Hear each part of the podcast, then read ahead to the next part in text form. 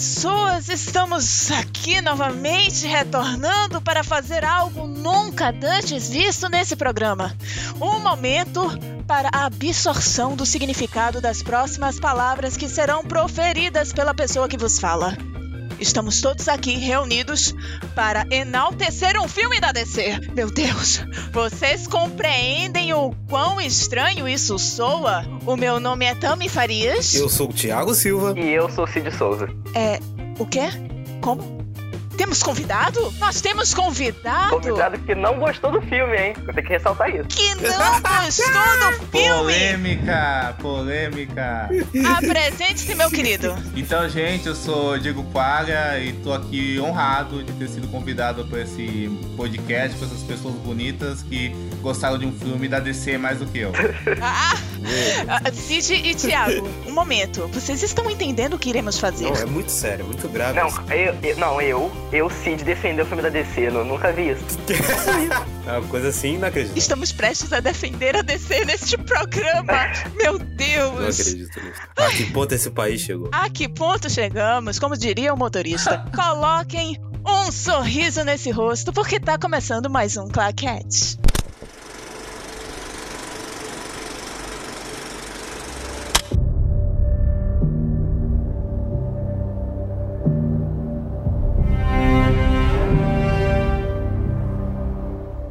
Coringa.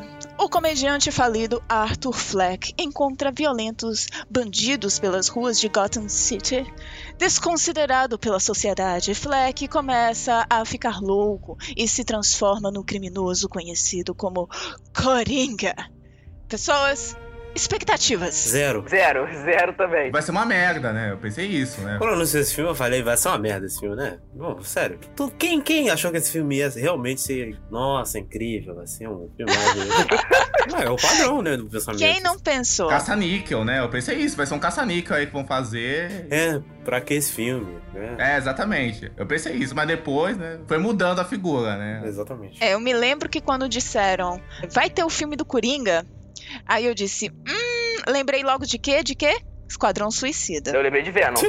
Venom Esquadrão Suicida, sim. Exatamente. né? Então eu só me lembrei dessas lembranças não tão aprazíveis para mim, não é verdade? E para ninguém. Quer dizer, teve algumas pessoas aí que gostaram de Venom, né? Teve. Eu conheço defensores também. Eu conheço defensores. Meu vai. difícil, aí é difícil defender. Acontece. Aí, assim, saiu as primeiras imagens e eu disse assim: hum. Primeira, primeira foto do Joaquim Fênix, que inclusive parecia muito o nosso querido presidente Sal no Rabo. idêntico. Muito parecido. Eu lembro que virou um meme, né? Na real, antes eu também já tava com o pé atrás do filme, porque eu não gosto do Todd Phillips, eu vou falar mais disso depois. E quando fala, porra, o diretor de Se Beber Não Casa fazer um filme do Coringa, eu falei, puta merda. É, ele é bem mediano, gente. É, ele é medíocre. Não, é. Então, assim, realmente minhas expectativas estavam muito, muito, muito baixas. Tipo, eu assisti o primeiro trailer e eu disse, nossa, gente, por que tão, tão, tão enchendo tanta bola desse filme? Não vi nada aí. Eu achei o primeiro trailer, assim, bem mais ou menos. Não me, assim, não me fez criar nenhuma expectativa. Sim, eu também. Eu também. Eu acho que assim, até, até eu ver o filme, eu não tava com expectativa boa. Porque trailer pode enganar, né, gente? Esquadrão Suicida tá aí pra, pra provar que você pode muito bem ser enganado. É verdade, sim. Exatamente. Então, zero expectativa até ver o filme em si. Tá aí um tema que eu acho que a gente pode utilizar mais, mais pra frente. Trailers maravilhosos E o filme é uma merda. e o filme é uma merda, né? Exatamente. Só que aí o quadro mudou, porque o filme foi começando a estrear em vários festivais. E aí começaram a vir as críticas positivas. Ele foi ovacionado, ele ganhou o Leão de Ouro em Veneza. Eu disse, epa, Tem algo aí. Tem alguma Você coisa tem aí. minha atenção. é, tem algo diferenciado. Talvez, talvez eu esteja empolgado para o Coringa. Talvez a DC faça algo de bom. É, é, foi aí, cara. hum, Beleza. Eu antes eu nem ia ver no cinema, assim. Eu ia ficar, não tô afim de ver esse filme. Mas quando foi saindo as coisas e foi aumentando, eu, pô, beleza.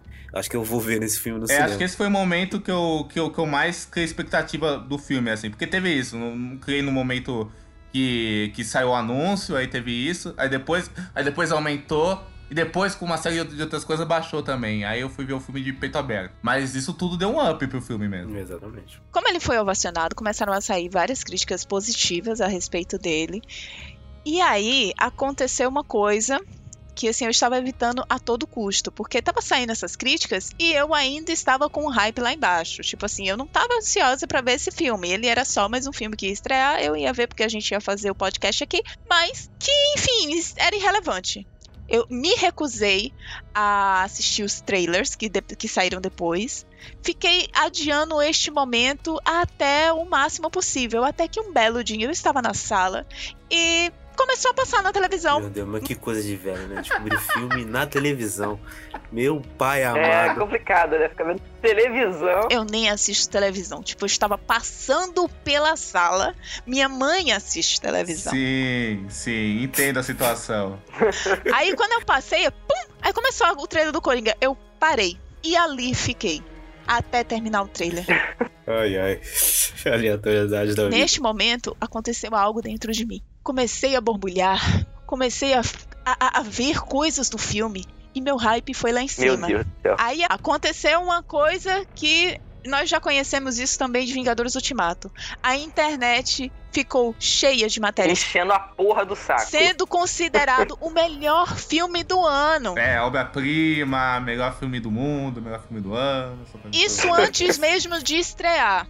Tipo assim, o Vingadores Ultimato, como teve estreia mundial, ele não sofreu disso antes do filme estrear.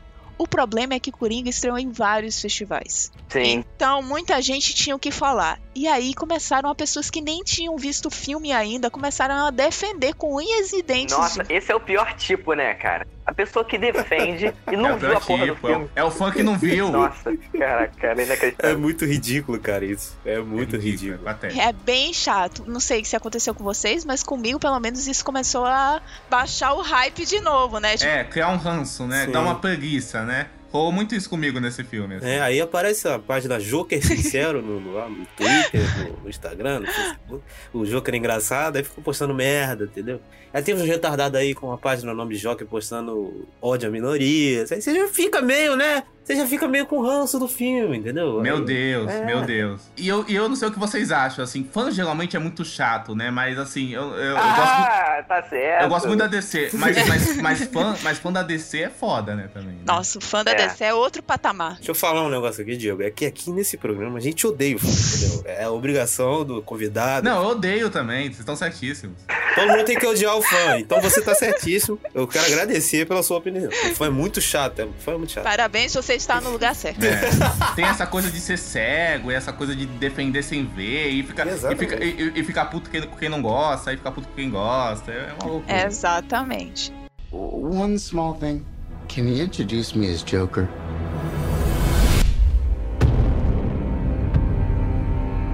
Houve uma polêmica muito forte, porque assim, como muitas pessoas já tinham visto o filme, e claro, né, cada um vê do jeito que quer. E ao mesmo tempo que tinha gente aclamando o filme, tinha gente condenando, dizendo que o filme incitava violência, incentivava um grupo de pessoas chamados incel, Sim. chamando o filme de irresponsável e a gente sem entender nada, né? E os fãs que não viram defendendo com unhas e dentes o filme. E quem não tinha visto e não era fã, tava lá dizendo que era irresponsável mesmo. E o melhor de tudo é que ninguém tinha visto porra nenhuma. Exatamente. Acaba sendo um papo vazio no final das contas, né? Porque ninguém Eu viu. não consigo entender. Eu não consigo entender realmente essa polêmica desse filme. Porque tem muita coisa vazia ali. Tem- Gerou muito texto legal. assim. Sim. Essa, toda essa polêmica do, do, do coisa. Rolou vários textos que eu gostei muito. Mas o, o, o core, assim, o centro da polêmica é meio que vazio. Porque, cara, esse filme. Eu sei que a gente tá na parte sem spoiler, mas esse filme eu acho que ele não tem nada de inicial, né? Ele pode ter coisa ali que realmente pode ser levada pra um, pra um lado que seja perigoso, que pode dar uma ideia errada. Mas, pô, incels. Pô, esse filme eu não vejo nada de incel nesse filme, cara. Sério mesmo. Olha, assim, assim, eu não acho que ele em si seja incel, mas eu acho que a condução dele, pelo jeito que ele constrói o, o personagem e o, e, o, e o que ele fala, talvez, pelo jeito meio, na minha visão, é meio não, na verdade, totalmente, irresponsável do filme, eu, eu acho que ele se comunica meio errado pra essa parcela. Então eu não acho que a crítica seja assim a ferro e fogo, mas, mas eu acho que ele não, não ta- também tem, tem traços que ele não traz de coisas boas pro assunto, assim, e isso me incomoda o filme. Eu acho que essa polêmica veio daí. Mas realmente acaba irritando mesmo. assim. É verdade, eu concordo com o Diego. Os traços do Arthur Fleck, psicológicos principalmente, Sim, psicológico. não é de um incel. É, exatamente. Mas o discurso dele é muito É incel. muito incel e ele tem car- características que incels têm por outras razões. Essa é a parada. Exatamente. Pra- só pra, pra situar o povo que não conhece o que é incel, incel é o nome dado a homens celibatários involuntários que não conseguem manter relações sexuais com mulheres por acreditarem que elas não sentem qualquer atração por eles. Por isso, encontram-se em grupos na internet chamados chans para compartilhar suas frustrações e atacar o que consideram homens e mulheres sexualmente atrativos. Eles são caracterizados pelo ódio a minorias. e- Exatamente. Tem tendências violentas também. Mu- Muitos desses terrorismos e, a- e ataques de tiroteio que a gente vê hoje em dia tem participações de incels. Então é um problema muito real hoje, né? Exatamente. É, por exemplo, o último que teve, que foi, foi aquele massacre lá de Suzano, um dos atiradores, por exemplo, tinha ligações com o Chance Sim. e foi chamado em parte dos grupos como herói da causa. Uhum. Que por sinal, aí eu vi uma responsabilidade tamanha da imprensa, né? De ficar mostrando carta do cara, manifesto e ficar estudando o cara. Isso aí, Nossa, isso aí é Sim. inacreditável. eu acho isso muito pior do que o filme do Corinthians. É, é, eu acho que sem dúvida o papel, a gente viu o papel da mídia, inclusive até com esse filme, um papel muito sensacionalista, né? De, de, de não ter cuidado em como levar essa, essa discussão. E curiosamente, eu gravei um vídeo sobre. Não, não querendo fazer propaganda, mas eu gravei um vídeo sobre Coringa, que um dia vai ser lançado, provavelmente essa semana ou semana que vem. E, e eu mencionei que. O papel da mídia em cima desse filme é um papel muito sensacionalista mesmo, assim, isso, isso faz mal, mas pra mim, isso não exime o filme de ser criticado pela forma que ele lida com esses temas, entendeu? Eu acho que a mídia ser problemática, e ela é mesmo, ela fica, ela fica que nem um, um bando de abutre, cara, É, é esperando a, a desgraça acontecer e se alimentando da desgraça. Isso também não exime o jeito que o filme discute isso, também ser irresponsável, assim, isso adiantou na minha opinião, lógico. Não, eu concordo, concordo. Eu acho que pessoas que possuem gatilhos e ele já tem uma condição psicológica frágil, com certeza esse filme pode ser o estupim pra alguma coisa, tá entendendo? Pra algo maior, né? Eu também É, acho. exatamente, mas aí a gente pode colocar também vários- diversos outros filmes. Sim, sim, sim, sim. Então, não é por causa desse filme específico. Eu acho assim, só que o discurso dele se assemelha mais e por conta disso, ele tá sendo mais visto, ele tá sendo mais focado. Mas, enfim, quem é psicopata e, e possui esse tipo de distúrbio, algum tipo de distúrbio, ele vai ter gatilho com diversos outros filmes que sejam do mesmo tema. Ah, eu concordo muito. Eu, eu, inclusive, acho que, que quando a pessoa já, já tem essas tendências, ela vai ver qualquer coisa e se reconhecer nessas tendências. Isso eu acho que, que serve pra tudo. Serve pra qualquer obra de arte, qualquer coisa. Sim, concordo. O que, o que eu acho só é que, tipo, tem, tem obras de arte que tem alguma crítica dentro disso e que, que pelo menos apresentam um outro ponto disso, e tem obras de arte que só acabam reforçando a ideia. Meu problema com Coringa, assim, unicamente, é que eu só vejo mesmo um reforço disso no filme. E aí nós não concordamos. É a vida, né? É a vida. A polêmica desse filme, ela não ficou só neste lance relacionado a incels e todo esse lance perigoso do filme. Ficou no próprio Todd Phillips que se comportou como um babaca, um idiota, né? Um imbecil. Com essas falas ridículas de que largou a, a, a comédia por causa do politicamente Puta que correto. pariu, cara. Esse cara é um e idiota. vai o Joaquim Fênix é, é, abandona a entrevista porque perguntaram sobre a polêmica. Pô, sério, gente. Pô, respo- responde, sei lá. Exatamente. Fala direito o que que você quer que o filme passe, não sei. Não fica se comportando igual um Um idiota. adolescente, né? Um adolescente babaca. né? É, exatamente. É, isso particularmente me causou uma, uma certa má vontade com o filme antes de ver o filme. Eu falei, porra, que merda. Eu tava ansioso pelo filme aí, mas, mas isso, isso baixou bastante as coisas. Mas isso eu acho que pegou muito mal pro filme. E por isso que eu falo assim, eu, eu consigo, vendo o filme, eu consigo ver esse Todd Phillips meio ah, adolescente babaca no filme. Assim, eu, eu acho que isso provavelmente não rolou com vocês, assim. Acho que rolou um pouquinho, só não um pedacinho do filme, mas. Também rolou um pouquinho comigo. Eu também senti um pouquinho. Olha, eu vou ser bem sincera. Eu parei de ver muitas coisas. Tipo, quando eu vi que tava enchendo meu saco todas aquelas matérias sobre o Coringa, eu simplesmente não via mais nenhuma. Então, a última polêmica que eu vi foi a questão do incel. Eu fui assistir o filme sem saber dessas declarações dele. Eu fiquei muito feliz de não ter visto nada sobre isso, porque provavelmente eu também teria achado bem babaca, porque eu tava pesquisando isso depois que eu, eu pesquisando as polêmicas do, do filme. E aí eu vi essa declaração dele, eu puta merda, eu não acredito que esse cara falou isso. então eu acho que, assim, se eu tivesse visto essa polêmica antes, talvez eu achasse um pouco mais babaca, talvez tivesse, sei lá, talvez mesmo tivesse afetado a minha visão do filme. Talvez não. Provavelmente não.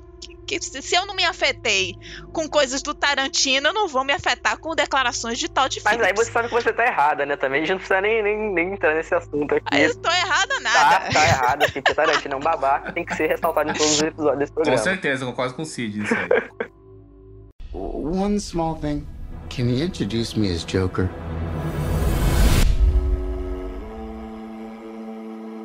Não sei se aconteceu na sessão de vocês, mas tiveram risadas? As pessoas riram? Ah, muita. Ah, cacete. Ah, sim, Muita. sim. É sim, inacreditável. sim, Também é inacreditável. sim. É inacreditável Mas mesmo. vou te falar, tem uma parte do filme que ele tenta fazer um humorzinho. Então, é isso, que- é isso que eu ia falar. Tem uma cena, assim, que se passa no apartamento dele. Sim. Tem, peguei. Que ele tenta fazer um- uma comediona dele, assim. E, e, cara, é- essa cena eu acho horrível, assim. Eu fiquei o triplo incomodado. Eu fiquei incomodado, mas eu ri de uma parte. Eu acho, eu acho muito sem graça, eu acho uma coisa boba. E, o- e o filme se leva a sério o tempo inteiro. Aí, aí tem também uma coisa meio adolescente a piada que ele tenta fazer. Ele fica meio deslocado do resto do filme, isso que eu acho, sabe? É. É, a piada, acho que ela meio que quebrou o clima ali. Exatamente, da eu concordo. Assim, Coringa não é um filme de comédia, tá, gente? Não, nem fudendo. Não, não. não, Ah, não, jura? não, não. Eu considero, inclusive, um filme mais voltado pro terror. Que? Por É. exemplo, essa- esse momento aí do apartamento. Cara, eu tava muito aflita. Eu tava agoniada, porque, tipo, logo no início você já pressente que ele vai fazer alguma coisa. E assim, você começa a ficar tensa naquele momento porque você sabe que ele é imprevisível. É, Aquele momento em específico que vocês estão falando nesse apartamento, as pessoas estavam rindo durante toda a cena. Sim. Ah, isso aí também aconteceu. E eu fiquei. Aí eu fiquei incomodado. Rolou, rolou, cara, rolou. Eu estava Sim, tentando entender por quê. Porque assim, no final, no finalzinho da cena, ok, você ainda consegue esboçar um sorriso de nervoso. Mas durante toda a cena, não dá. Sério, se você riu de outros momentos que não esse, também. Porque, tipo, eu não consegui ver graça. Graça no sentido de você dar uma gargalhada em momento algum do filme. Não, inclusive, o- os shows dos comediantes são horríveis, na minha opinião, né? Você, Muito sem graça. Você, você não vê graça nos caras. Sim.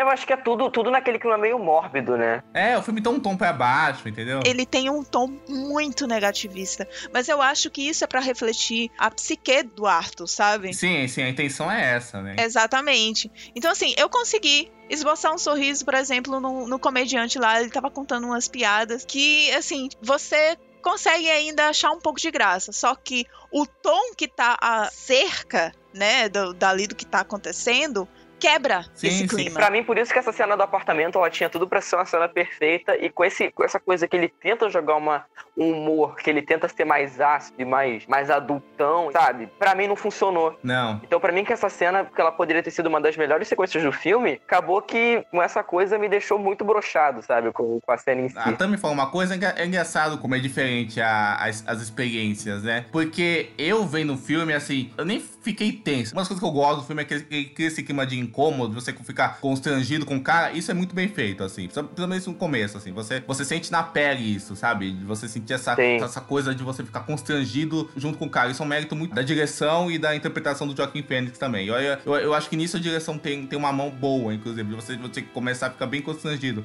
Só que, com o passar do filme, eu fui ficando muito.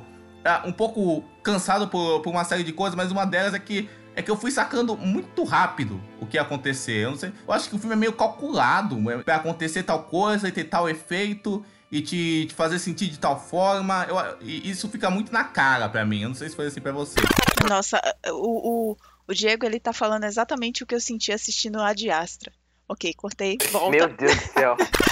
Tiago, você quer falar alguma coisa? Não, Não, não quero falar não, que eu, eu sou emocionado, eu vou dar spoiler. Deixa eu falar É, eu também. Eu, tô, eu, eu, eu me seguro nessa primeira parte porque senão fudeu, né? Eu sou muito ruim em não spoiler, assim. One small thing. Can you introduce me as Joker?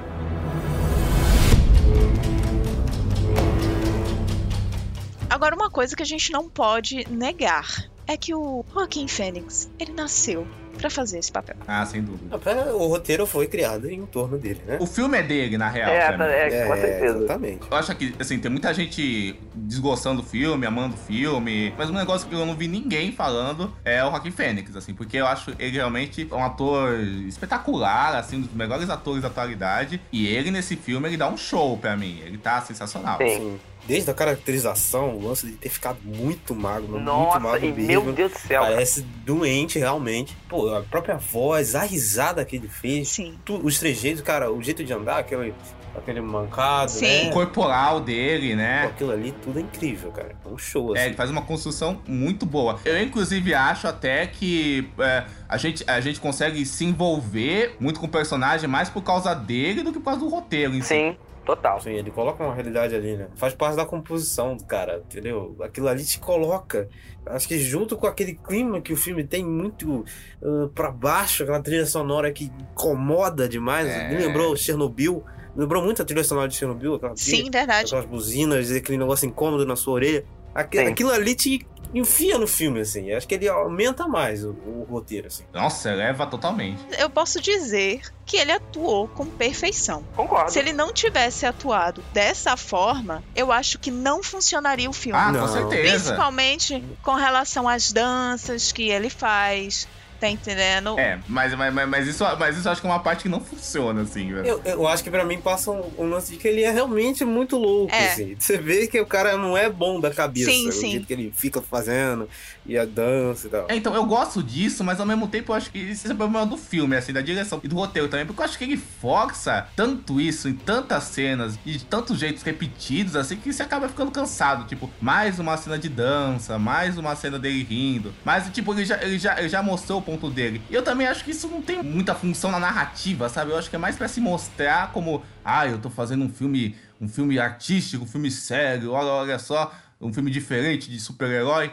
do que uma coisa que eu vejo sinceridade, sabe? Eu não vejo muita sinceridade nisso. Mas outra coisa que eu queria falar dele, assim, que eu não quero parecer chato, mas, tipo, sabe quando você vê uma cena, olha, essa cena é pra esse ator ganhar o Oscar? Sabe? Uma, uma, uma coisa closes nele, se, se as cenas estão lá só pra isso. Eu, eu acho que o filme um pouco exagera nisso também, não é culpa dele, eu acho que é culpa da direção. E eu, e eu assim, eu gosto muito de Joaquim Phoenix, eu acho que ele tá brilhando o filme. Se ele for indicado ao Oscar merecido, se ganhar merecido também, eu acho que todo mundo apoia. Mas não é, não é a melhor atuação dele essa pra mim, não, assim, particularmente. Não, é, ele é muito bom. Ele, ele ganhou por qual? Qual atuação? Não, ele nunca ganhou o Oscar, né? Ele nunca ganhou o Oscar? Ele já foi indicado, assim, por um mestre, gladiador, eu acho. É, eles vão ser obrigados a dar o Olha, eu, eu particularmente, eu não acho não, eu acho que essa é a melhor atuação dele. É mesmo? Eu não vi essa a parte da dança como uma parte forçada. Não, eu acho que causou estranheza na gente como qualquer louco causa estranheza na gente. Então, assim, tem certas ações que loucos fazem é que você não entende porque ele tá fazendo aquilo, tá entendendo? É, eu concordo. Eu concordo com o seu ponto. Então, assim, eu não acho que ele dança demais, porque ele dança realmente, eu acho que em três momentos. Quando ele tá dançando na casa dele, você ali você já vê que ele internaliza a música. Ele não precisa necessariamente de ter uma música tocando para ele dançar. Então ali você já entende isso. E ah, segundo o roteiro, uma das coisas que o, o Todd trabalhou com o Joaquim é que o Coringa ele tem a música dentro de si, então faz muito sentido ele dançar em certos momentos. E com relação à a, gargalhada dele, esse que eu não achei incômodo mesmo. Assim, incômodo no sentido de estar de tá sendo cansativo e repetitivo. Porque é uma condição dele. Sim. E isso, no início do filme, ele faz muito mais do que quando ele vai se aceitando ao final do filme. Então, eu acho que tudo isso é tudo realmente construção de personagem, cara. Eu entendo o que você quer dizer, e eu, eu, eu acho que faz muito sentido é que, é que pra mim, particularmente, eu, eu nem, nem, nem é problema ser repetitivo por ficar demais. Mas sei lá, na, na forma que ele constrói as, as cenas dele dançando, na, na, forma que ele filma mesmo, eu, eu, não, eu, não, eu não sinto tanto que ele, que ele queira dizer dizer algo sobre o personagem. Eu, eu, eu, sinto mais que ele quer mais se mostrar. Eu, eu concordo com você que, por, por, exemplo, o personagens estranhos fazendo coisas estranhas é, é, é para ressaltar esse fator de insanidade, de loucura mesmo, e por isso incomoda. Eu, vejo muito isso da dança, até, por exemplo, eu vejo isso na Laranja Mecânica, assim, do, do cara dançar, de, de, agir, de cantar, de, de cantar na chuva, fazer isso fazer isso outras, outras vezes no filme, falar estranho várias vezes, pra gente se sentir incomodado, entrar naquele incômodo na mente de um maluco mesmo, assim. Só que nesse filme, na forma que é construído pelo, pelo Todd Phillips, na, na, na, forma que ele, que ele filma, tentando dar uma coisa mais lúdica, ao mesmo tempo mescla com essa coisa mais séria do filme, eu, eu, senti, eu senti mais uma coisa de querer se exibir, mais do que ter um, um real sentido narrativo. Apesar, apesar, apesar de, de, eu entender do que ele fala, tal, desse negócio do Coringa nascer com a música, mas eu não sei quão sincero é, é ficou isso para mim no filme, vendo o filme. Eu acho também que conforme o filme retrata a violência do Coringa, sempre como algo libertador, que dá paz, essa coisa de, de misturar isso com a música, acaba também repercutindo negativamente em como ele usa essa mensagem da violência para mim, assim, pela forma que ele retrata como, como a violência afeta ele. Eu concordo com você com o lance da risada que ele faz muito parte do personagem e eu achei uma sacada muito legal. Isso, isso é spoiler. Tá vendo? Eu fui falar, dei spoiler, tá vendo? É eu não consigo, eu não consigo. Bora pro spoiler. Seu momento, é foda, seu momento tá chegando, Thiago, seu momento tá chegando. Está próximo. One small thing. Can you introduce me as Joker?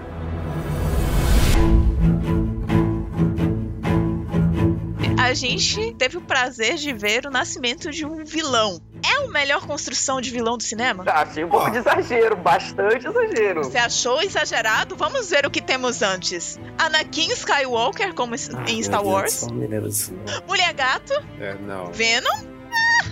Não.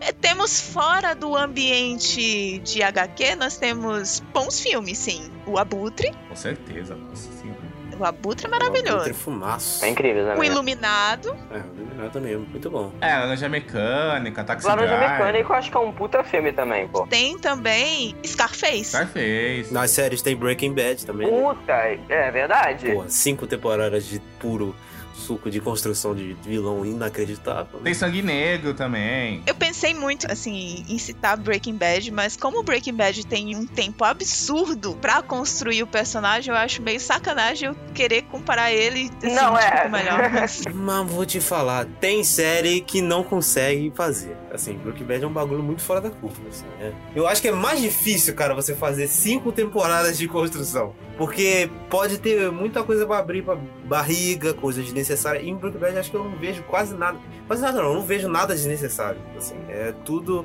faz parte da construção do, do final. É. Concordo, concordo com o Thiago. A gente teve, né, esse ano, uma tentativa de construir uma vilã. Ah, horrível. Que durou dois episódios. Construção de personagem, oito temporadas, mas eles decidiram em dois episódios construir uma vilã. Ai, Sim, nós estamos batendo aqui o bingo de falar mal de Game of Thrones em todo o cast. Porra, mas melhor bingo de todos, cara. É, é obrigação moral. É obrigação moral. Jesus todo cast a gente precisa ou citar Vingadores, é ou citar Game of Thrones. Ou falar mal de Green Book, porque a gente já tá falando mal de Green Book aqui, então. Porra, melhor, melhor assuntos é falar mal, então. Cara, não, falar mal de Green Book é uma obrigação moral de qualquer pessoa de bem, que é aquela merda daquele filme horroroso. Polêmica. Horrível. Eu gosto do filme. Então. Cara, você tá doente, fora, tá? Ninguém é perfeito, fora, né? Fora. Defeito todos temos, né? Não, esse filme é muito ruim. Esse filme é todo errado. Ele começou errado. Ai, meu Deus. Então, gente, a gente conseguiu gabaritar o bingo neste programa. Exatamente, foi logo de uma vez. A gente já falou de Vingadores Ultimato, já falamos agora de Game of Thrones e a gente fechou com Green Book. O, Pronto. Orgulhoso de estar junto nesse momento histórico do podcast. Exatamente. Mas assim, tendo todos esses, esses filmes para você fazer comparação, será que Coringa ele consegue bater todos Olha, eles? eu acho que não. Não, eu acho que também não. Inclusive, eu não vejo o Coringa desse filme como um vilão. Eu não consigo ver. Cara, eu, eu queria muito discordar do Diego, eu não consigo. Eu também não. nessa parte. O filme não constrói o Coringa como vilão, ele constrói como herói de filme. Eu acho que é isso Eu mesmo. também acho. E eu acho que esse é o Eu, problema. acho que esse que é o problema. do Então, é um dos maiores problemas que eu tenho com esse filme, inclusive, assim. Tal- talvez um anti-herói, talvez, uma coisa assim. Mas, a- a- mas, mas eu não vejo ele como, como vilão, assim. Eu vejo a, a construção dele muito calcada como um cara que tem atos violentos, que não é um cara perfeito, vai, digamos, mas que sempre uma visão meio simpática do filme. Ele nunca chega no ponto de vilão, assim. Sim. Por, por, por por exemplo, no... É que Breaking Bad, como vocês falam, é um exemplo que tem vários anos aí que pode desenvolver isso. Eu ia citar o Breaking Bad agora. Obrigado, Diego. Vai. Por exemplo, o Abutre. Você, você começa simpatizando com um cara, que é um cara esquisito, é um cara estranho, é um cara que passa dificuldades, consegue arrumar um emprego, você vê a jornada dele, e você acaba percebendo que o cara, na verdade, é um filho da puta, entendeu? Que o cara é um psicopata. Exatamente. O cara é o, é o vilão do filme, sabe? Que, que ele é tão escroto contra a sociedade que ele tá, e que, que essa sociedade se, se alimenta dele porque ele é ruim, entendeu? E é, e é, e é o, é o cara que deita em cima disso. No Coringa eu não vejo, isso. eu ve- eu vejo um cara que sempre tem uma coisa meio boa, boazinha nele, o filme inteiro. Então, então pra mim, ele quer muito ser igual a esses filmes, assim, que a gente citou todos, assim, mas ele não consegue. Então, quando terminou o filme, eu entendi bastante de toda a polêmica que foi criada com relação à responsabilidade, com relação à violência e as consequências desse filme. Mas vamos falar um negócio aqui, né? Falar que vai morrer gente é too much, né? É, exagero, é exagero pra conseguir reter. É, gente, exagero, é. exagero, exagero. Ah, exagero. É. todos RT, concordamos. RT. né? Porque, pelo amor de Deus, gente, não vai morrer ninguém por causa do Coringa. Olha, pode morrer. Pode morrer, mas vai morrer gente. ah, letras, letras maiúsculas, é sensacionalismo. É, eu É. acho que é mais sensacionalismo. Mas que ele é irresponsável com pessoas que têm uma mente mais fraca, digamos assim, ele é. Final do, final do filme, o que, que aconteceu? Minha mãe estava dizendo. Ai, eu amei o Coringa, eu, eu quero levar ele pra minha casa. É, Exatamente, todo mundo, mas o filme joga pra isso, que você fica, nossa, cara foda. Ou é, ou é- ou é esse o cara foda ou é o coitado, é isso. é. Eu acho que a maior prova disso é o, o personagem do povo no filme, né? Porque o povo. Ah, já- eu tô doido pra falar. Porque o povo no final, ele deixa um negócio ali, ele deixa um negócio ali que você entende. Mas na hora do spoiler eu vou falar, mas o povo ali ele caracteriza isso que a gente tá falando. Segura esse cu. Mas é verdade, isso, isso, isso rola muito. E assim, o que, o que me incomoda é que, tipo, nesses filmes que a gente citou, nessas obras, a gente, a gente vê que os personagens são muito complexos, assim. Eu, eu- eu- eu acho que Coen acaba se destacando dos outros filmes de, de vilões já foram feitos, assim, de, de quadrinhos, porque a Tami foi, foi, foi citando, são todos ruins, assim, na real, né? São todos uma, uma merda, assim. O Coringa não é. Eu, eu, eu tenho problemas com o filme, mas ele não é um filme ruim. Ele, é um, ele tem coisas boas, é. Você vê, você vê que teve um cuidado, uma, uma boa intenção, né? Pelo menos, assim. Aí, o que eu acho que ele falha, na, na, na minha visão, é que, tipo, o personagem, pra mim, o Arthur Fleck, ele não é um personagem complexo, ele não tem camadas. Epa! Eu só consigo ver um coitado que surtou. Eu não consigo ver além disso, sabe? Pra mim é tudo Rockin' Fênix que faz. Nossa. Eu não consigo ver Nossa, além desse, não. desse aspecto. Não, Pega fogo, cabaré. gente, eu, tá- eu não via o, o Joaquin Phoenix ali. Sinceramente, eu fui completamente absorvida por aquele personagem e eu esqueci que era o Joaquin Phoenix. Eu simplesmente abstraí. Não, isso sim. Mas eu acho que isso rola por causa dele, real. Sim, mas então é um mérito. Eu não concordo, mas eu não concordo mesmo que ele é um personagem raso. De jeito nenhum. Meu Deus, já tá me tá exaltado. eu estou exaltada. Não, mas tem que estar. O, o bom do programa é isso. Ai, não. Eu Não, eu, vamos encerrar? Nossa, nossa, eu quero ir pra parte com spoiler.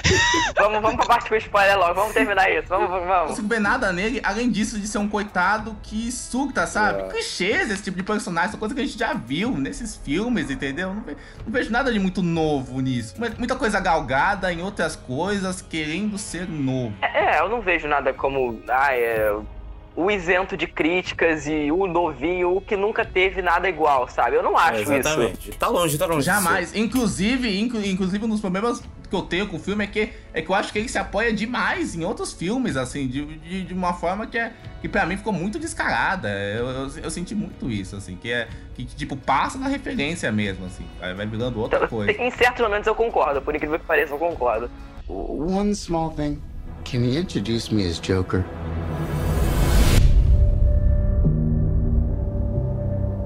Gente, favor, me digam aí suas notas. Eu, eu, eu, eu estou aflita. Eu, eu tô aflita. Eu preciso falar. Thiago, sua nota. Eu? Ó, eu confesso que eu vou aqui quebrar uma promessa que eu fiz, que era nunca mudar minha lama, mas eu mudei minha lama. E... Quando acabou o filme, eu, Thiago, na minha cabeça, abri o Letterboxd, dei cinco estrelas pro filme. Uhum. Acabou o filme. Fui pensando, pô, beleza, fui pensando, fui pensando. Agora, nessa gravação, coisas faladas me convenceram a tirar meia estrela e dar quatro e meio. Mas pra mim, continua sendo um filme muito bom. Gente, Só que, o cinco estrelas pra mim tem que ser um filme perfeito. gente. E parando pra pensar, não é. O filme não é perfeito. Ele tem coisas, tem questões ali que me incomodaram. E ele não é algo novo, não é algo de revolucionário, não é uma obra-prima. Então eu não posso dar cinco estrelas. Mas eu continuo achando um filme incrível, sim. O- a- toda a atuação do Phoenix, o- a própria direção, que é muito boa, apesar do Tony de Phillips ser meio merda. Uh, o roteiro é legal, a, a fotografia é boa, a trilha sonora é boa. Eu acho um, um bom filme, mas eu tive que abaixar ali a minha nota porque ele não, não, não chegou a cumprir todas essas expectativas que qualificam pra eu dar cinco estrelas pro filme. Então, 4,5 eu acho honesto. Acho um filme que vale a pena ver. Eu acho um filme que vale o debate que ele rolou. E é um mérito muito grande o filme fazer um debate desse. Eu acho muito legal, ó. Independente de o filme Sim. ser bom ou ser ruim. e aqui sem spoiler mesmo, a gente já falou pra caramba, né? exatamente, exatamente. Ok. Cid. Bom, eu vou dar quatro estrelas pro filme. Eu gostei pra cacete, achei muito bom, mas não achei perfeito, assim como o Thiago falou. Eu curti o filme, mas eu acho que tem umas escolhas aí que a gente nem falou, porque é spoiler do filme, mas na parte com spoilers eu vou entrar mais nisso. E eu acho que se ele tivesse ali uns 15 minutos a menos, eu acho que seria melhor. Eu acho que ele tem muita coisa também. Aquele final ali também eu não curti. Se ele tivesse terminado uns 15 minutos antes, seria perfeito. Mas infelizmente não terminou. Então, quatro estrelas, nota boa. Ok, gente, peraí. É. Dá um calor. Gatão calor. Diego, dá- a tua nota. Então, Coringa tem, tem coisas boas que são indiscutíveis, assim. Eu consigo ver coisas boas no filme. O Joaquim Fênix, coisas visuais da fotografia, a trilha sonora isoladamente, apesar de, apesar de eu não curtir muito o uso dela, assim que a direção faz, mas a trilha em si, pra, pra você ouvir, é muito boa. A, a- a direção tem coisas legais aqui ali e tal. Só que ele se vende de uma forma tão exagerada que o próprio filme acaba não respaldando e não sendo dessa maneira. E ele tem tantos problemas, tanto coisas responsáveis do filme, quanto coisas da narrativa dele mesmo, da construção dele como, como cinema. Eu acho também que ele tá sendo levado a um ponto que as pessoas estão num, exagero com ele tão grande. E aí, e, e- e aí eu saí do cinema com a sensação, nossa, esse filme merece um 3, assim, de 3 de 5, assim. Mas cada vez que eu fui pensando sobre o filme, eu pensava, eu pensava, eu pensava, ele meio que me incomodava mais. Então, minha nota pra Coringa, e a Tami com certeza vai surtar, é 2,5.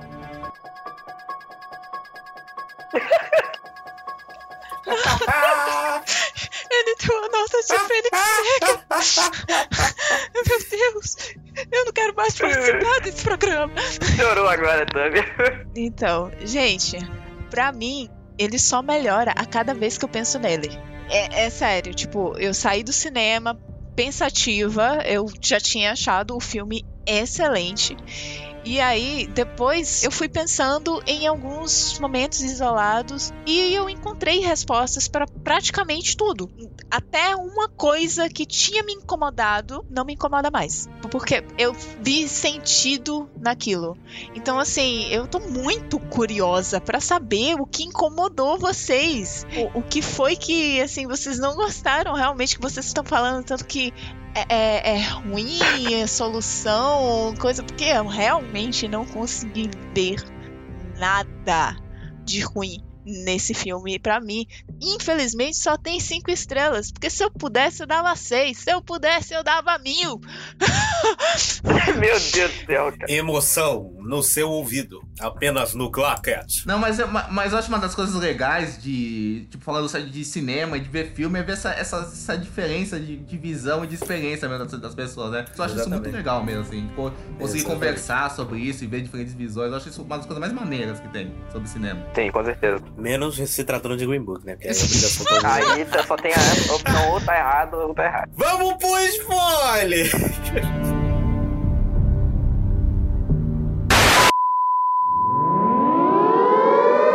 Atenção! Você que está escutando esse cast, estaremos entrando aqui em zona de spoilers. Ai meu Deus!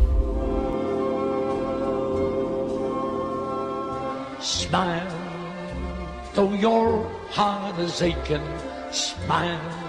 Gente, uma coisa assim que foi assim gritante pra mim foi a mudança drástica na origem do personagem. Ah, totalmente. Foi uma mudança muito, muito drástica. Vocês gostaram? Vou te falar que eu nem pensei nisso. Olha, primeiro que eu não sou lá um grande leitor de gibi. Exatamente por isso, Thiago. Sim, eu não sou um gibizinho, eu não sou o Zé Gibi.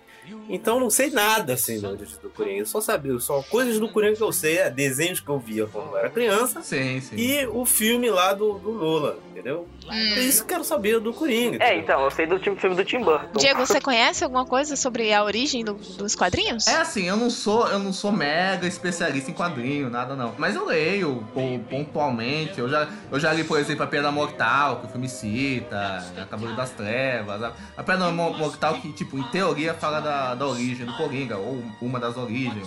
Conheço Coringa de animação, dos filmes, assim, mas não sou também mega apegado ao Coringa, a origem do Coringa. Eu, inclusive, acho legal essa coisa do filme trazer alguma coisa de totalmente nova. Porque assim, não, não é o Coringa do- dos quadrinhos, enfim, é uma, é uma outra coisa, é outra pegada, entendeu? É, tem citações, lógico, tem citação a Pedra Mortal, tem o negócio dele ter um dia ruim, ele fala, teve um dia ruim. O, ne- o negócio do Cabelo das Trevas, de- dele no programa lá, Sim. de mostrar o negócio da mídia, tudo. Tem, tem, tem, tem, tem partes, tem, tem citações, mas, mas é um negócio muito. muito stand-alone. Mas, ma- ma- ma- ma- mas eu acho que o que o filme faz muito, assim, e isso acho que tem coisas boas e coisas ruins, é que, é, é que ele se apoia muito no, no- numa pegada de personagem Scorsese. Eu acho que isso ele faz, assim, pra construir esse Coringa, sabe? Tipo, Taxi Driver, o Rei da Comédia. Eu, eu acho que ele Verdade. mergulha nisso de uma forma total, assim. Eu, eu acho que isso, isso é uma ideia legal, mas a, a fo- a forma que é executado tem, tem porém. Mas isso da lista é diferente, não, não tenho questões, não. Eu acho que o Todd Phillips nem pegou gibi nenhum pra, pra fazer. É real mesmo. Ele pegou. O que que eu lembro no Coringa, irmão? Vamos, vamos, vamos lembrar aqui. Ele tinha um cabelo verde. É verdade, ma- mas, tanto é que eu vejo esse filme, tipo, se, se não fosse Coringa, podia ser qualquer cara louco, entendeu? Assim, Sim, podia ser. Podia ser o Zezinho das Porque Coringa é mais pra vender, e pro filme ter bilheteria e para as pessoas falarem mais do filme e tal, do que ser o filme do Coringa mesmo. O filme coloca várias referências a Batman, essas coisas tudo. Sim. Mas tirando isso, tem nada a ver. Olha, eu vou discordar mais uma vez. então, isso aqui mais uma vez é a prova, gente, de que não ser fiel aos quadrinhos não reduz a qualidade da obra. Não, de jeito nenhum. Eu, eu diria que é uma obrigação. Eu também acho que é uma obrigação, porque fazer a mesma coisa você já tem lá os quadrinhos, né? A Então, obra enfim. tem que falar por si própria, né? Do jeito que for. E aí o que que acontece? A origem do Coringa nos quadrinhos, ele tem várias versões, só que Exatamente. algumas coisas elas se mantêm em todas elas. É, o que é comum? O assalto à fábrica de produtos químicos que ele tenta fazer, que é frustrado pelo Batman. A queda em um tanque de produtos químicos, Sim, né, que sim. deixa ele com as características que a gente conhece, que é a pele branca, o cabelo verde e no caso o sorriso. Uma coisa também que não tem nos quadrinhos é a questão dele já ser louco.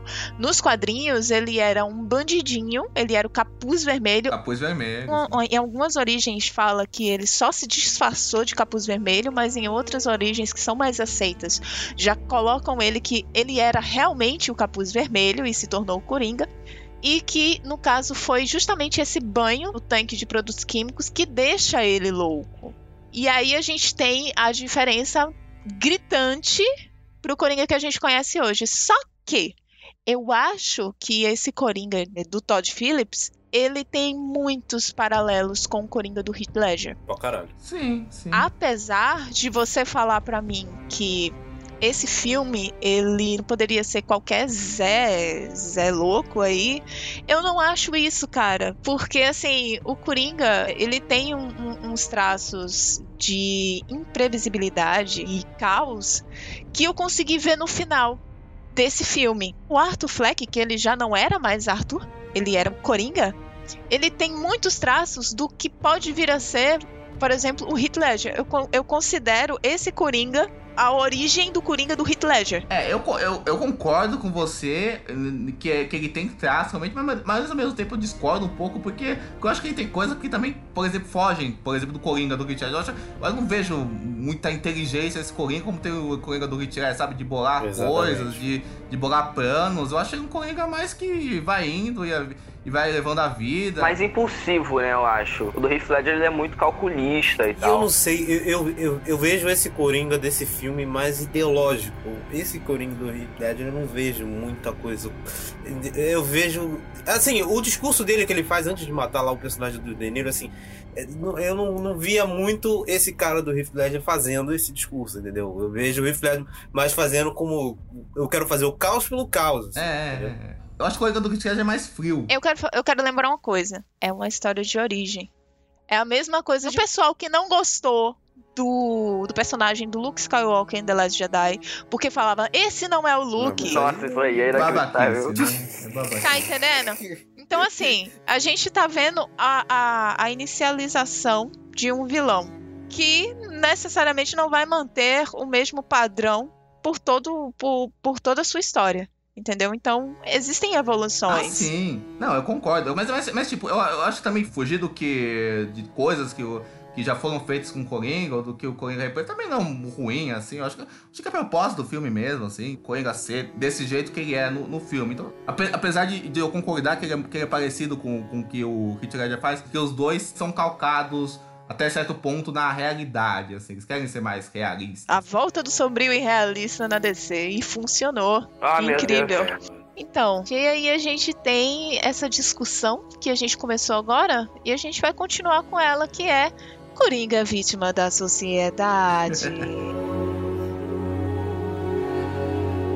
Vocês acham que ele é vítima da sociedade? Isso é uma pergunta, porque pra mim isso é uma afirmação, né? É. É. Assim, cara, o filme coloca como sim. Assim, No pra mim é um filme, fato. sim, É exatamente. um fato. Totalmente. Não abre Nossa. Totalmente. Eu tive outra percepção. Ah, ok. Então, obviamente, ele foi vítima de abuso na infância, que culminou nos problemas psicológicos Sim. dele. Eu acho que é ali que ele pirou. E Sim, Inclusive. porque, pelo que eu entendi, ele tem uma lesão na cabeça. Inclusive, tem um, um negócio que eu vi na mãe dele, o fato dela chamar ele sempre de rap, Feliz. né? Dele tá Sim, sempre sim. rindo. E o próprio lance, quando tem o flashback lá e a mulher fala que ele nunca tá Aham. chorando, que ele sempre tava feliz.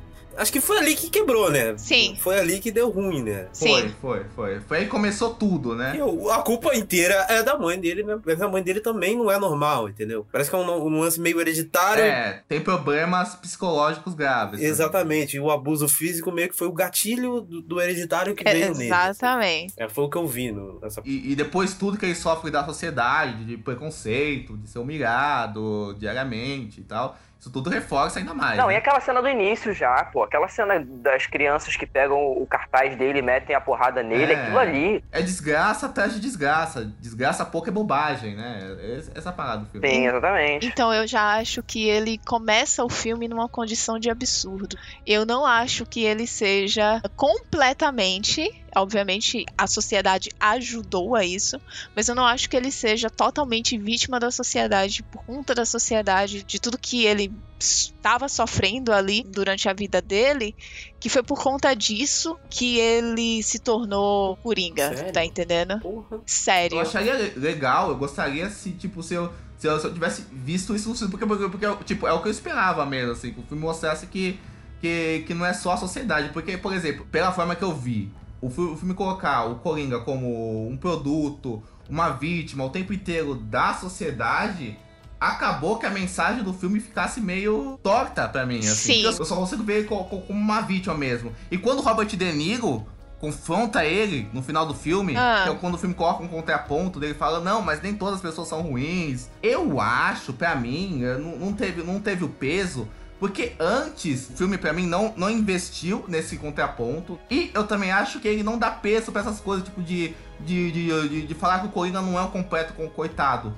Tanto é que, tipo, por exemplo, pra mim uma coisa que, que realça esse, esse lado do, do filme ser problemático é que todas as pessoas que ele acaba matando diretamente são pessoas filhas da puta com ele, assim, em algum, em algum nível. assim. Exatamente, é isso que eu ia falar, filha da puta. Exatamente, todo mundo. Tanto que ele escolhe não matar o anão, porque o- é o único cara que foi legal com ele. Então, então, então ele termina bonzinho no final das contas? E ele não termina. Ai, é.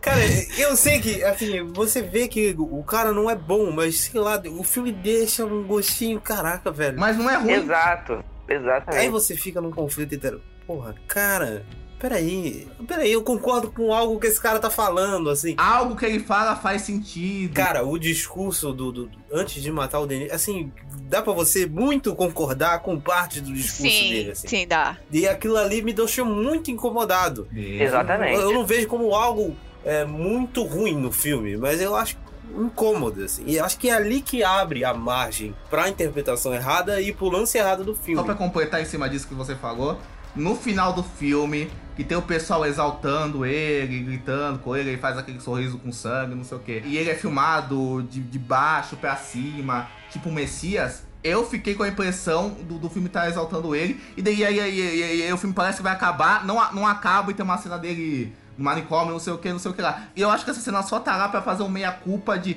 ah, olha só, nós não exaltamos ele, mas o ponto narrativo acabou se fechando na outra cena. Então você fica com aquela cena na cabeça, não fica com a cena final na cabeça. Então, existe uma frase nesse discurso antes dele matar o personagem do Robert De Niro, que eu esqueci o nome dele. É Murray, é Murray. Murray. Então, tem um trecho nesse momento que me fez pensar tudo diferente. Uma frase Hum. que ele ele viu que ele era assim. Porque este momento eu disse, epa, não é pra ter pena desse cara. Não, ele não é uma pessoa boa.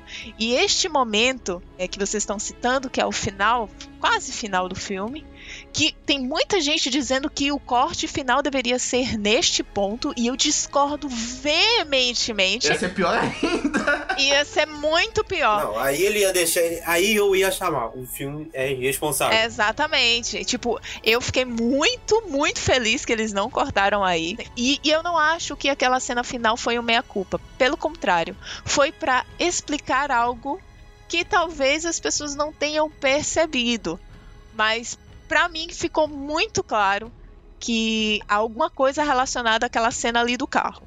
Pra mim isso ficou muito, muito óbvio. Eu concordo com você. E- eu- o, que ele fala pro Coringa é pra, é dar esse sentimento mesmo, que, ó, esse cara não é, não é pra você sentir simpatia dele. Não, ele- não foi algo que o Danilo falou, foi algo que o Coringa falou. Então, mas, é mas eu acho que, to- que toda essa cena é construída pra isso. O que eu acho é que antes, se ele tivesse feito, é, ficar, ficar claro isso. Mas ficou em vários momentos durante o filme, por exemplo, quando ele matou aqueles três caras. Ele não sentiu remorso em momento nenhum. Mas são três filhos da puta no final das contas. Exatamente. Exatamente. falar. Gente, mesmo sendo um filho da puta. Tipo assim, a gente nunca matou ninguém. Mas eu acho que uma pessoa que atira o gatilho, se você for uma boa pessoa, pelo menos, se você atirar, ou seja, o que for, eu acho que você vai ficar pensando naquilo. Não, com certeza. policiais, por exemplo, que matam pessoas que são bandidos é, e matam essas pessoas. Tem muitos policiais, um psicólogo. Por quê? Porque atiraram. Não, eu concordo com você. Não, claro, total. Então, ele não mostra traços disso. Ele, quando mata a mãe dele, aqui a parte com spoiler, então dane-se. Quando ele mata a mãe dele, ele não sente nenhum remorso.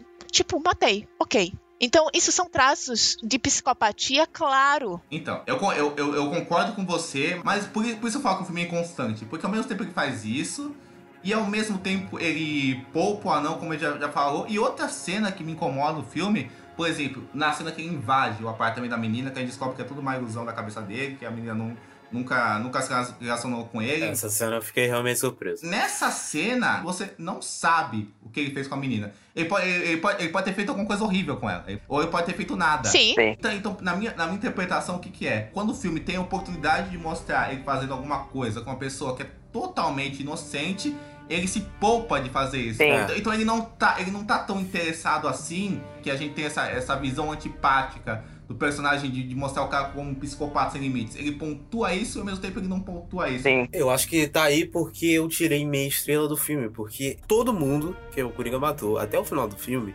fez alguma coisa que ele acha uma justificativa pra matar aquela pessoa. Assim, não, é, não é a morte pela morte.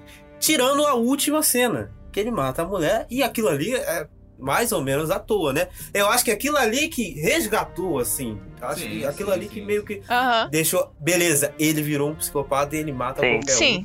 sem motivo, assim.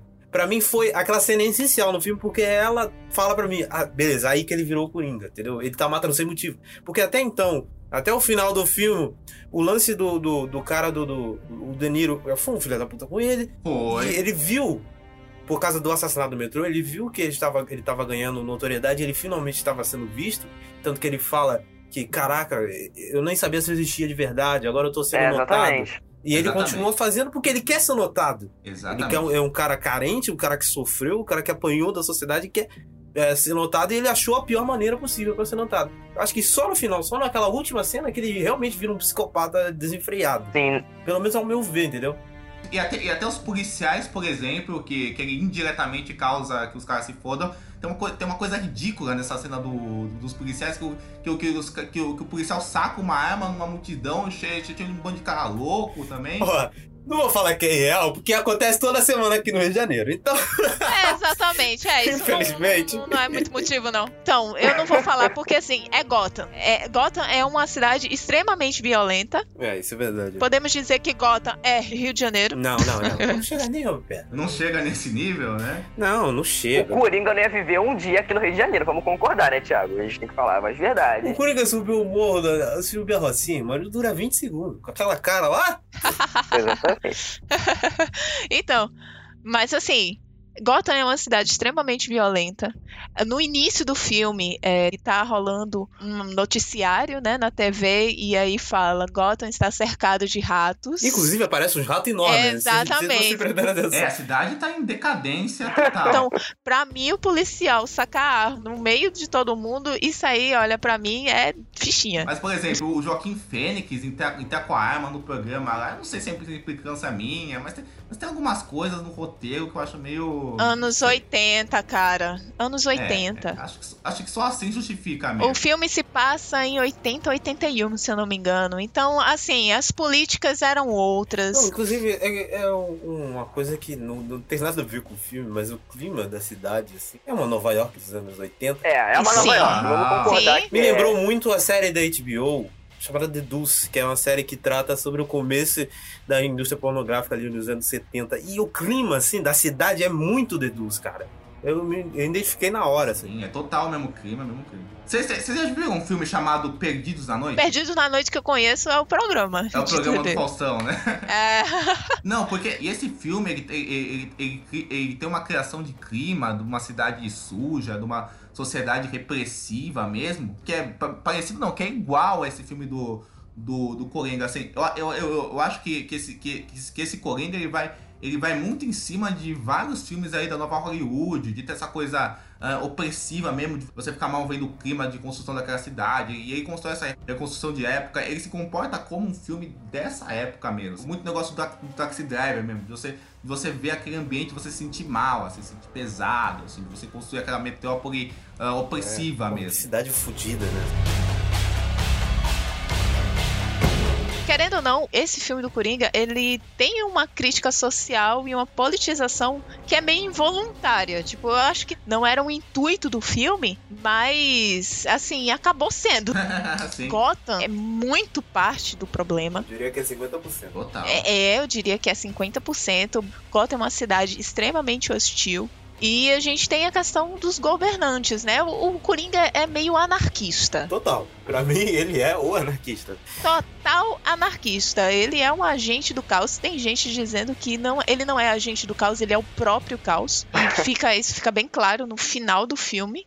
Que com tudo o que acontece depois de algumas atitudes dele.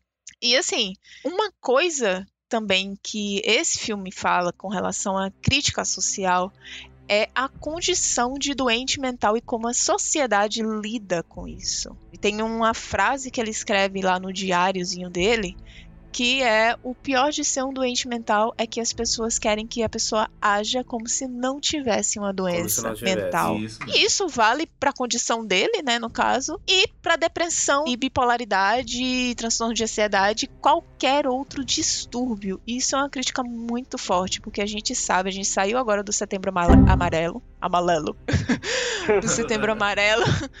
E a gente sabe que isso ainda é uma questão muito discutida. As pessoas não sabem lidar com pessoas com distúrbios ou doenças mentais. Não, porque é assim, todo mundo fica, meu Deus, o setembro amarelo, vamos ajudar, saúde mental, o cacete. Passou setembro, o vagabundo tá cagando e andando, né? Vamos falar a É, verdade. pois É, é, né? infelizmente aqui, né? Passou setembro, ninguém mais liga. É inacreditável. Todo mundo acha que vai ficar tudo bem porque fez campanha em setembro. Não é assim que a banda toca, né, E nem gente? no próprio mês, né, gente? Vamos concordar que nem no próprio mês o povo fala. É, só, só posta textão no Face é isso, né? Muita gente é É, assim. e ajudar mesmo o amigo que tá precisando pra comprar os remédios ou coisa do tipo, ninguém faz, né? É, Enfim. É, em setembro, nossa, conte comigo e tal, não sei o quê. No mês seguinte tá lá. Ai, não vou falar com fulano, não, tem uma energia tão negativa. Exatamente, exatamente. Caralho, cara, é inacreditável. É, eu vejo isso direto. Eu vejo isso também, direto. Também, também. E assim, eu concordo, eu concordo com a Tam. Inclusive, uma, uma coisa que eu gosto do filme. Eu gosto dele trazer esse tema do preconceito com pessoas com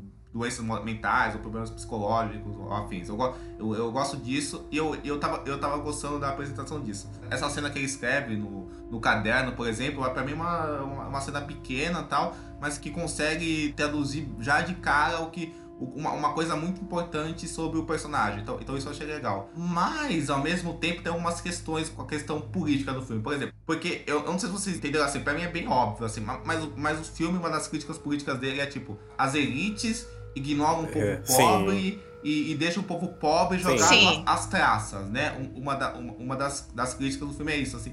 E me incomodou isso, porque eu acho que, que o filme é. Tem, eu, como eu tô falando, eu acho que o filme é contraditório em várias coisas. Eu, eu, eu acho que acaba sendo contraditório nessa, nessa crítica também. Por exemplo, tem o Thomas Wayne, tá, ele tá no filme que tá, que tá se candidatando pra prefeito, né? Sem querer Que é um politizar. filho da puta, Que é né? um filho da puta, que é um babaca, sem querer politizar, é meio um Dória de gota, É. assim, né? E, e assim, o, e o, e o, e o filme mostra o cara como escroto, como babaca. Mas no final das contas, porque o povo de Gotham pobre que protesta, eu, acho que o filme generaliza, mostrando todo mundo como um bando de maluco, como um bando de, de louco, psicopata, sabe? Que, que surta, assim. Sim. E o, o, o filme faz isso, e ao mesmo tempo, o símbolo desse cara, o símbolo anarquista de- desse povo de Gotham é um cara doente mental com tendências psicopata, psicóticas. Então, então o ponto do filme é que o povo todo que protesta é, é maluco, e quem vai comandar uma revolução vai, vai ser um maluco, então não adianta protestar, a sociedade toda errada. E, e no final das contas, o Thomas Wayne é o cara que tava sensato. E que, e, que, e, que- e que tava certo, no final das contas, ele tava certo, na, o que ele falou era verdade. Mas eu não vi dessa Eu forma, vi um negócio diferente, assim. É, eu também. Eu consegui traçar um paralelo com o Brasil, assim, mas pode ser. É uma viagem minha, uma puta viagem minha. Eu consegui traçar um paralelo com o Brasil. Eu acho que você viu é, exatamente a mesma coisa que eu. Eu, tá? eu vi mais como um povo desacreditado. Tipo, o governo tá uma merda, tá todo mundo fudido. Apare- o- qual- qualquer maluco que aparece na frente com uma ideia contra o governo atual e que fala que, caraca, temos a solução, o povo acredita e compra aquela acredita, ideia. Eu vi exatamente. muito na eleição 2018 do Brasil. Exato. Porque, tipo, o Brasil estava na merda e apareceu um maluco com ideias de maluco que falou que ia mudar e todo Sim, mundo acreditou sim. e foi na dele, assim. É, Bolsonaro, MBL, essas porra todas. Eu, eu vi muito nesse final. Eu vejo também nos Estados Unidos, né? Porque Trump tá lá, a mesma coisa, assim. O povo comprou a ideia do maluco. E eu consegui traçar esse paralelo, eu entendi como isso, assim. Pode ser viagem minha. Não. Eu não acho que é viagem, não. Eu acho que o Todd Phillips não quis passar nada disso, mas o que vale é a minha interpretação, assim. Eu acho que o filme vai mais além do que o, que o Todd Phillips quis passar ou não. Não, com certeza. Eu vi assim, mano. Mas assim, Thiago, não é que o Todd Phillips pesquisou isso e quis passar isso, não. Porque isso tá sendo uma coisa, é um momento Não, eu, sei, eu que acho que ele não quis no- passar herói, assim. Eu não quis passar de jeito nenhum. Eu não, eu não vejo o filme tentando fazer isso, mas eu peguei do filme, entendeu? Eu não vejo essa inteligência, assim. Ele não tem inteligência pra isso, assim, Porque ele nenhuma. não é conhecido muito por fazer roteiro e muito inteligente. Posso estar sendo preconceituoso, Eu acho mas... que você está.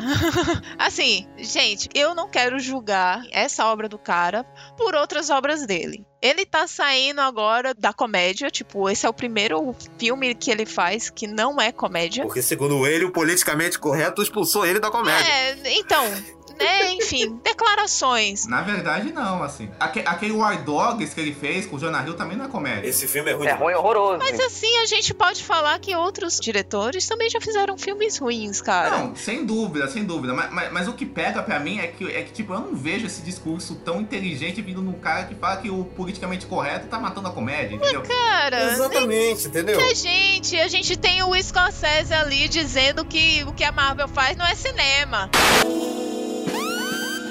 Ih, vai dar merda, vai dar merda. Não, não, não. Tu não, tu, tu não vai, Tamires Faria. Você não vai me comparar Martin Scorsese com esse Todd Phillips. Mas eu estou dizendo que, tipo, merda todo mundo fala. Sem dúvida. É que eu só vejo isso no cara, entendeu? Esse é um ponto muito fora da curva, entendeu? Não é porque o cara é diretor de comédia, nada disso, não tenho preconceito nenhum com comédia. É que eu, vendo as declarações do cara e vejo o que o cara fala, eu não vejo alguém que pensaria uma crítica social muito mais complexa. Por isso eu acho que a crítica social do filme acaba, pra mim, nivelando por baixo. Assim, pra, pra mim é muito simplória a crítica social que ele faz. É, eu não, eu não achei, eu tracei o mesmo paralelo que o Thiago. Eu não, não acho que ele se baseou em nada específico, mas e sim um movimento global que está acontecendo, não é só aqui.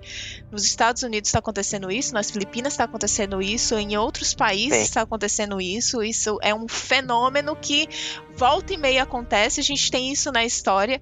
Então, assim, essa questão das minorias, ou no caso do, do povo mais pobre, se rebelar como um louco, eu não vejo dessa forma, porque a gente tem a Revolução Francesa aí para provar isso. A Revolução Francesa foi basicamente a mesma coisa. O povo surtou. Eu lembrei de Revolução Francesa no filme, mas Não, eu, sim, eu preferi mas- me segurar, eu não fui tão ousado, mas eu lembrei de Revolução Francesa. Não, mas é, porque assim, é- tá na história, cara. Tá na história. Ela vai se repetir em algum momento das nossas eras. Tá entendendo? Então, assim, eu não, eu, eu não vejo que ele seja tão burro ao ponto de não fazer esse tipo de crítica social. Ele não foi o único envolvido no roteiro. Eu tava pensando sobre isso. Eu acho que, que, que ele quer trazer essa discussão social, ele quer trazer isso.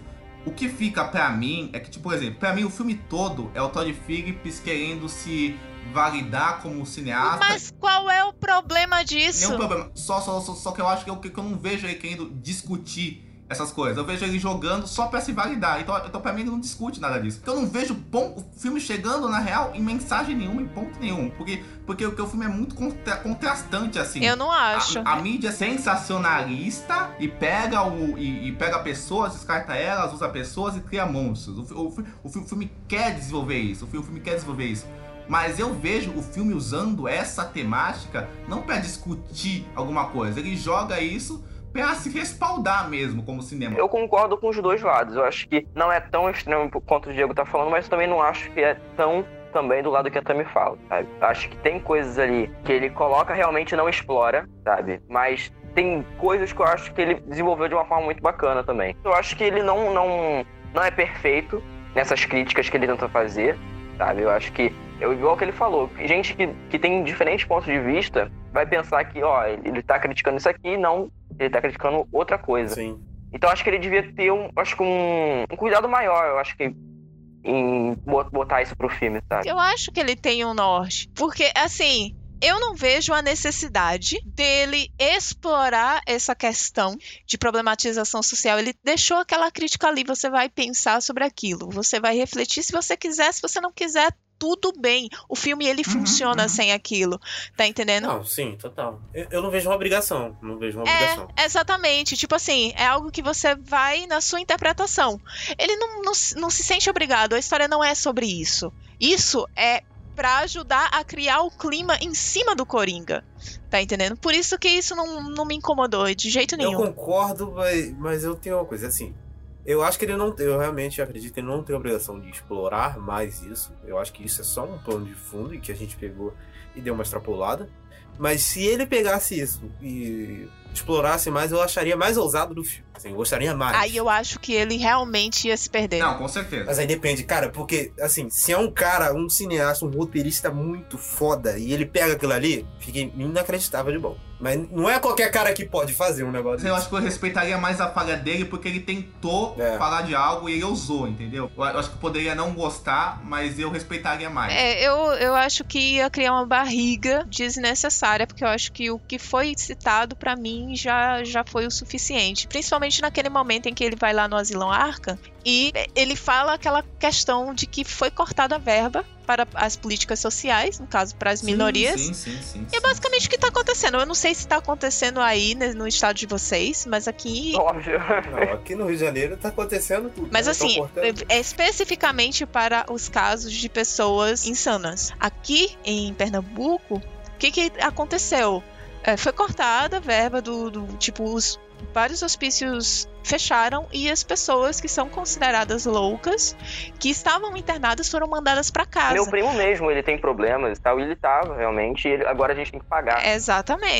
pra, pra ele, sabe? E é complicado, é complicado. Assim, com, com a gente, já é complicado, imagina com, com famílias assim que tem condição pior, né? Eu acho que é Sim, um. total, total. E assim, alguns casos, algumas desses, dessas pessoas são perigosas. Sim. Então aconteceu de um cara que era louco, que estava internado, foi mandado para casa e ele estuprou uma criança e matou. Sim. Meu Deus. Do Meu nada. Deus, que horror. Que horror. Tá que entendendo? E assim, ele, ele matou por, por porque ele tava achando engraçado. Ele tava achando Entendi. legal e matou. Uhum. Tá entendendo? horror. Nossa, horror. É uma que questão horror. pra pensar também. Vamos avançar, porque senão a gente vai ficar nesse ponto Vai pra ficar sempre. isso pra sempre. Mas sério, dava um programa inteiro só sobre essa parte desse filme, porque Eu assim, também acho. é, é pouco no filme, né? Mas a gente abre assim, dá pra É, ver. exatamente. É. Gente, eu já sei a resposta, mas eu vou perguntar mesmo assim. O que vocês acharam da ligação com a família Wayne? Uma bosta. Não fedeu nem cheirou, Eu achei muito ruim, mas nem, mas nem foi o que mais me incomodou no filme. Eu achei, eu achei só leve, assim, não precisava. Por que vocês acharam ruim? Sid e Diego. Eu acho que é tudo bem o lance com o pai do, do Bruce. Eu acho que era necessário, querendo ou não. Mas ficar enfiando ali o Bruce em si, eu não, eu não acho que adi- acrescentou nada pro filme, sabe? Zero. Eu acho que aquilo ali é o Warner falando. Tem que colocar É o Warner querendo criar um universozinho mais 16, sabe? Então, assim, eu acho que aquele, aquele final ali também. Pra que vem e me mostra eles sendo mortos se não vai acrescentar nada no filme? Pra que vai mostrar o moleque lá que não atua nada, sem reação, vendo os pais morrer? Esquece o moleque, ele aparece três vezes, velho. Porque tem que colocar no Batman lá do Matt Reeves. É isso, pô. Gente, não, não vai ter nada a ver. Não vai ter nada a ver, nada, nada a ver. Não vai ter nada a ver, então é ruim. Então é ruim. Se não for pra isso, então é uma merda, porque é jogado. Pra mim, é pra colocar no Batman do. do Então do- vai ser uma merda no Reeves. filme. Só vai ser pior, exatamente. Então, assim, eu- é, é parecido com o que o Cid fala, o que me incomoda, assim, mas é um pouco diferente. Porque, assim, eu, o Thomas Wayne ser um empresário usado pra, pra mostrar essa coisa. ah, Porque o Thomas Wayne é sempre o bonzinho nos quadrinhos, em tudo, né? E aqui o filme, sub- É. que, que- que o filme subverte isso e mostra ele como um empresário filho da puta, não sei o quê. E eu, eu, eu acho isso legal, eu acho que isso tinha que ter mesmo, assim, mo- mostrar isso. Isso não tem problema, não.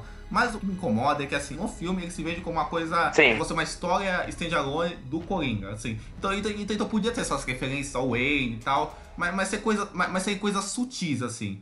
O que eu acho é que o filme exagera e precisa ser, ser detalhista. Sim, ficar se reafirmando o que é nesse universo, se né? reafirmando o tempo inteiro que tá dentro desse, desse universo. Então, então vai lá, fa- faz o sorriso no, no Bruce Wayne. Quem é você? Você é Bruce. Aí aparece o Alfred, aí a gente sabe que é o Alfred. Pra mim, isso, isso desaba no final. Aí mostra o- os pais do Bruce Wayne indo no cinema e não sei o que, e eles se- sendo assassinados. Pra que mostrar 200 vezes de novo? num filme que todo mundo fala que é, de- que, que- é diferente, que é único, é uma coisa só. A cena das pérolas caindo e do- dos pais do Bruce morrendo. Assim, eu, eu acho muito desnecessário, eu acho exagerado. Assim, não acho que é, que é bem feito. Então, então eu acho que, tipo, se tirasse isso do filme, o filme ficava numa boa. Então eu acho, então eu acho uma gordura desnecessária, assim. Eu acho isso. Concordo. É, eu não, eu não vejo com nada de, de muito nocivo, mas também não vejo nada de benefício. Assim, é uma cena que nem cheirou, se tivesse tirado, eu não me importaria nada, né? Eu pensei que era pra ter conexão com o Batman do Matt Reeves, mas pelo jeito não vai ter, então é, é ruim, né? Se não vai ter, é ruim. Se não tiver, vai ser pior na minha cabeça. Porque É, vai, vai ser pior. vai ser Então, pior. é, esse esse filme ele é um novo selo da DC de filmes mais voltados para os adultos. É, já estão Dark, cogitando, é, então já estão cogitando fazer outras origens de, de, de vilões, como era a Venenosa. Será que isso vai ficar bom? Eu li do Lex Luthor também do Charada, né? Não, do Lex Luthor, beleza. É porque a gente tem na, na nossa memória aquela imagem daquele filme grotesco que eu me recuso a falar o nome de Joe Schumacher, eu quero que você morra no inferno por ter feito aquela Como atrocidade. matamos, né? É, exato. Então a gente tem aquela imagem da Era Venenosa. Então, assim, eu não sei o que esperar, porque, assim, quando eu vi que ia fazer o filme do Coringa, eu achei uma merda do mesmo jeito. E gostou, né? É, Sim, se for bem feito, não tem problema. Mas a questão é, esse universo que eles estão fazendo, que foi feito o Coringa, vai ser feito outros, outros filmes, eles não vão ter conexão nem entre si e nem com outros filmes do DCU. E, e, o The Batman também não vai ter conexão com nenhum outro filme da DC. Serão filmes isolados. Obviamente que eles podem mudar de decisão depois. É isso que eu ia falar. Vocês confiam tanto assim na DC mesmo, assim, que vão manter isso a ferro e fogo? Porque eu vejo a DC muito indo conforme o barco, né? O que faz sucesso, eles investem. Hum. Exatamente. Aí, Exatamente. Vamos nessa. Coisa do Joaquim Fênix fez um sucesso aí, tá elogiado vai pra premiação, tá fazendo bilheteria, então, vou, então vamos investir nele em tudo. Mas eu concordo com você também, assim, se, se for bem feito, né, tamo aí. Né? É, assim, eu acho um pouco mais difícil, porque Joaquim Fênix, ele é um ator que ele não aceita repetir papéis. Sim, sim. É, sim, não tem sim. cara de ficar fazendo um monte de filme, não. Exatamente. Tanto é que ele recusou alguns papéis na Marvel. Ele foi, inclusive, cotado para ser o Doutor Estranho. E ele recusou justamente porque ele ia ter que ter um contrato com vários filmes com a Marvel. Ele não queria fazer isso. E ele quase recusou o Coringa. E, se eu não me engano, uma das coisas que pesou para ele aceitar foi justamente o fato desse ser um filme único. Uhum, uhum. Então, eu não sei até que ponto isso é, seguiria. Mas assim, com relação à ligação com a família Wayne, assim, eu, eu não estava esperando a ligação com a família Wayne, porque quando foi lançada a, assim, a notícia de que ia fazer o Coringa, já falaram que não ia ter relação nenhuma com Batman. Então, a primeira coisa que veio na minha cabeça foi Mulher Gato. Eu disse, hum, vai ser uma bosta. Mas aí, pra minha surpresa, eu não sabia disso realmente, porque como eu falei, eu comecei a evitar tudo que tivesse relacionado ao Coringa, então não peguei spoiler de absolutamente nada. Quando eu vi falar Thomas Wayne, eu disse: "Eita! Nossa!" Então assim, pra mim foi um ponto positivo, porque eu acho que soaria errado não mencionar a família Wayne você estando em Gotham. Ah, sim, concordo. Não, Concordo, sim. total. Porque os Wayne são donos de Gotham, né? Todo mundo sabe, entendeu? Botou o nome Gotham, tem que botar o Wayne. Exatamente, Botar, é eles, obrigação. eles já eram poderosos na cidade, tipo, toda a, a- como se fosse uma dinastia Wayne, digamos assim, Nossa, Wayne, né?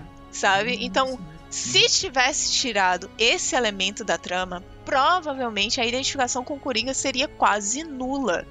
Ah, sim. Aí sim seria um filme qualquer de um Zé louco qualquer aí. Então eu acho que o envolvimento da família Wayne foi importante pra dar mais ainda a característica do Coringa. Eu não achei que isso foi jogado, eu achei que foi orgânico. E assim, essa quase ligação parentesco com Bruce Wayne a princípio me fez torcer o nariz. Eu fiquei meio empolgado. Porque eu sabia que ia ter um, um nerd espumando, eu ia achar inacreditável. Ah, olha isso, olha isso, olha a ideia, olha a ideia. Exatamente. Você é um agente do caos, Thiago. Eu já tava pensando, caraca, eu vou rir muito no Twitter. Eu, eu, você, vocês ficaram surpresos com isso, porque quando a mãe dele começou a falar, nossa, manda isso pro Thomas Wayne, Thomas eu meio que já desconfiei um pouco que tinha alguma coisa aí. Não, não que os dois eram irmãos. Não, mas- eu acho estranho. Não, eu, eu, eu, eu desconfiei. Quando ela começou a falar, não, porque você manda tantas cartas pra ele, ah, e ele não me responde. Então, quando eu começou a falar isso, eu comecei a torcer o nariz, porque eu disse, meu Deus, eu não acredito que vão colocar o Arthur Fleck como filho do pai do Batman.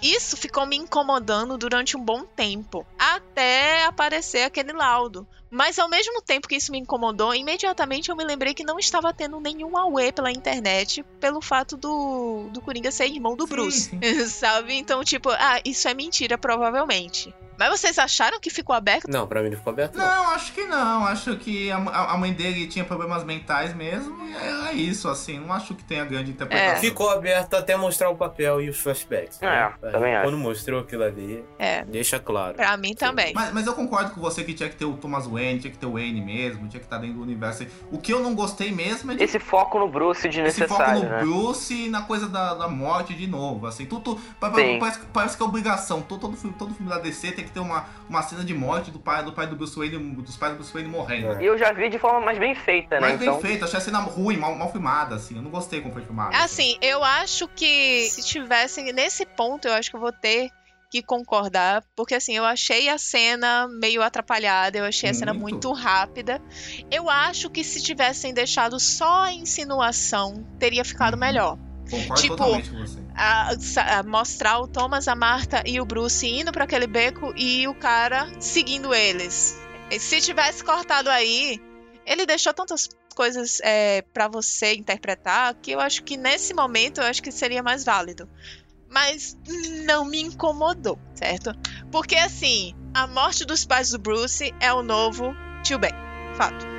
É, é- é a mesma coisa, né, na real, né? Não tem as mortes do, do- a morte do- do- dos pais do Bruce, acabou o mundo. Mas esse momento também ele foi importante justamente para mostrar o Coringa como criador do Batman. E assim a gente tem outra polêmica, que é muita gente está falando, aí muita gente está reclamando, que é a questão que em todas as versões de origem do Coringa é exatamente o oposto que ocorre. É. É? Não sabia, não. Ah, eu acho legal. Eu gostei também. Já que esse filme ele pega e inverte tudo mesmo, ele inverte o Bruce Wayne de bonzinho pra filha da puta. Eu não liguei pra isso, simplesmente. ligado em HQ, essas Os coisas. nerds estão mais chorando com isso, Nossa, sabe? Tá chorando errado. Mas o nerd chora qualquer coisa, né, gente? Gosta de Então, coisa, né? Ele só chora, na O real. nerd é chorão pra caralho. Em todas as versões, o que que acontece? O Arthur Fleck, ele vai como capuz vermelho, ele tenta assaltar uma fábrica de produtos químicos, o Batman chega e por conta do Batman ele cai dentro do, do tanque de produtos químicos. E aí o Batman cria o Coringa. Nesse não. Mas eu tenho uma interpretação um pouco diferente com relação a isso. Porque eu acho que a criação foi mútua. Um acaba criando o outro. Não exatamente o Batman. Mas, por exemplo, é, você pensar no que mo- motivou o surto e a aceitação do, do- da loucura do Coringa, o gatilho, né, no caso, foi justamente a história falsa do, do parentesco dele com o Bruce. Então, havia o envolvimento da família Wayne com a, a criação do Coringa, mesmo que indiretamente, tá entendendo? Total. E aí um acaba criando o outro. Tipo, a família Wayne acaba criando o, o Coringa. E ao mesmo tempo é meio estranho porque assim, é o Wayne, não é o Batman ainda. Mas metaforicamente falando, um acaba criando o outro. Gostei dessa sua visão. eu também. É um negócio que me incomodou, na real, isso. Na verdade, eu acho que você explicou bem porque foi feito dessa maneira no filme.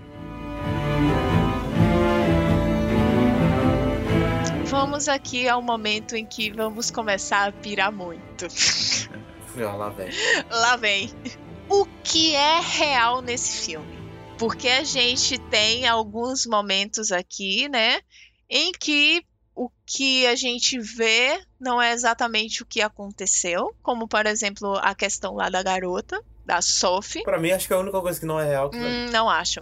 E eu vou explicar por quê. Hum. Veja só, é, a gente tá vendo o filme pela visão do Arthur Fleck. E- então, por isso que quando vocês falam assim, é, gente, mas todo mundo que ele matou era filha da puta com ele.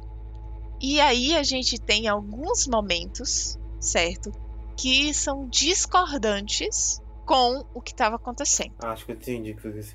Tá, tá falando meio um lance de narrador não confiável. É, né? ele pode ter interpretado todas as coisas de forma muito errada. E a gente tá vendo a visão dele. Então, assim, por exemplo, a gente tem o personagem da garota que isso dá uma dica já pra gente de tudo.